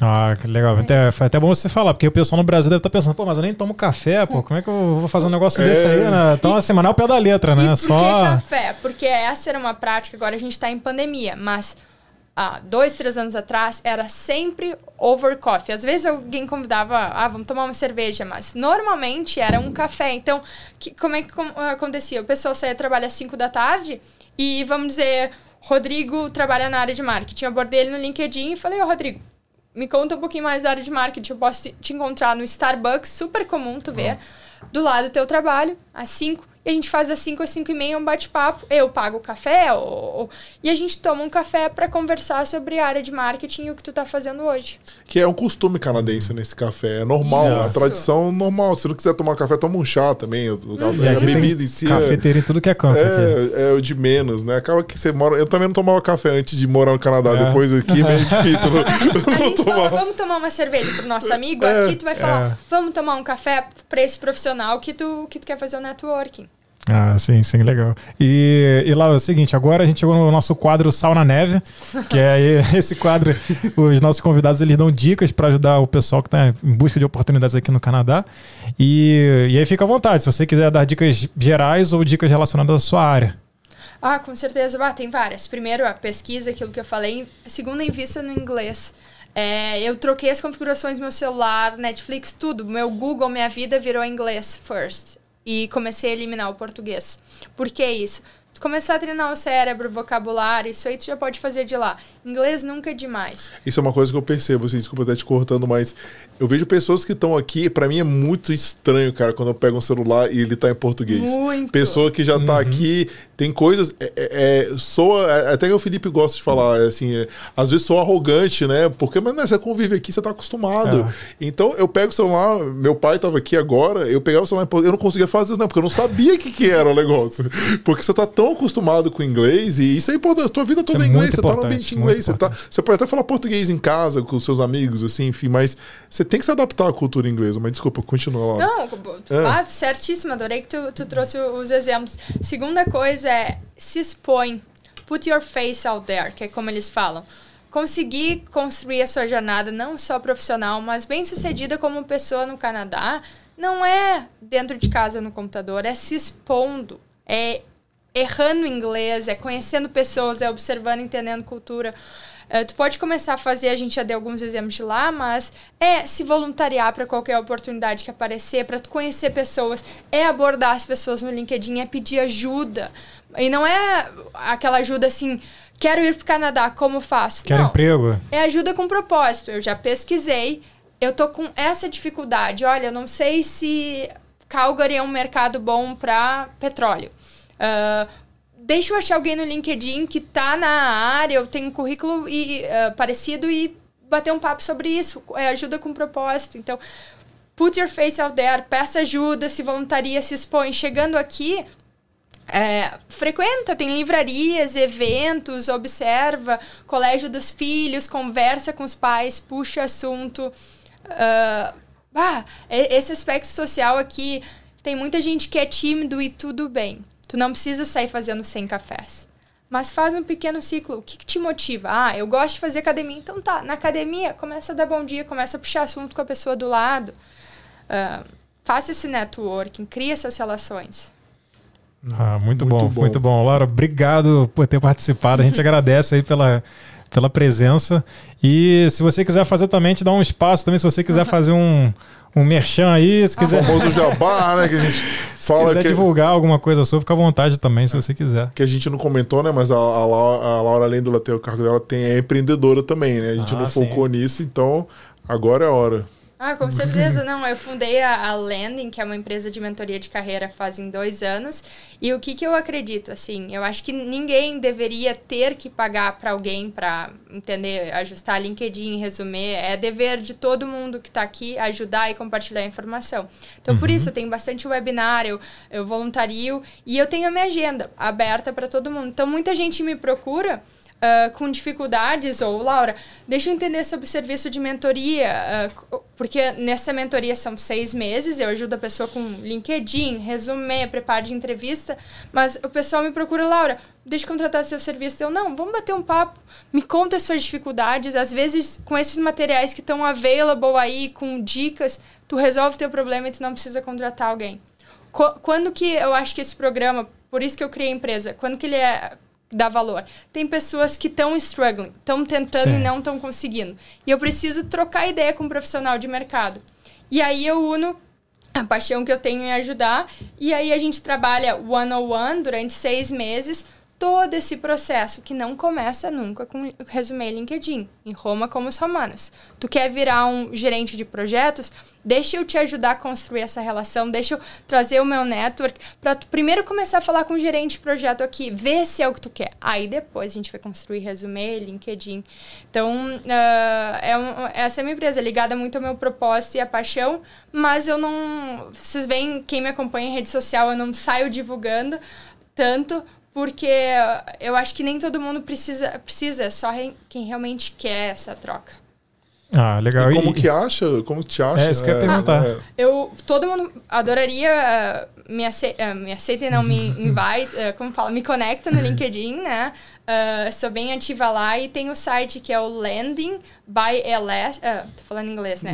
Landing, L-A-N-D-I-N-G, BY by LS, que é meu o meu sobrenome, uh, .com, que é o meu site, ou no LinkedIn, eu também mando informações. Vai estar, tá, a gente vai colocar na descrição do vídeo lá para o pessoal clicar, ficar mais Sim. fácil. É mentoria de carreira e para profissionais que querem uh, entrar na área e a gente também uh, ajuda a construir esse networking depois que tu entra na empresa. Como que eu entendo o feedback do meu chefe? Como que eu crio essas redes? É um programa de troca. Ótimo, ótimo, excelente. Pessoal, procurem lá uhum. a Laura que ela faz um trabalho muito bom. E a gente, eu já até já tinha conhecido um pouco do seu, do seu trabalho nas, nas, no NPB. Ah, que legal. Nas palestras, que também aqui... Até no TNPM, né, galera? O Consul Flaca Laura tá em todas. É. é até assim, não tem nada a ver o negócio assim, encontro dos policiais de Toronto. Tá lá. Não, pra ver o poder do network é. mesmo, né? Botando em prática, né? Mas foi, foi muito bom, Laura. Obrigado mesmo pela presença. Bah, adorei, Cris. E parabéns pelo trabalho. Eu recomendo para todo mundo ouçam todos os episódios, sigam o canal, porque uh, aprender com, com outras pessoas é a melhor forma de aprender. Se conectem com, com vocês, com as pessoas que. os convidados que. Uh, que vocês estão trazendo. Vamos expandir essa rede e continuar ajudando o próximo para todo mundo crescer junto. Com certeza, com certeza.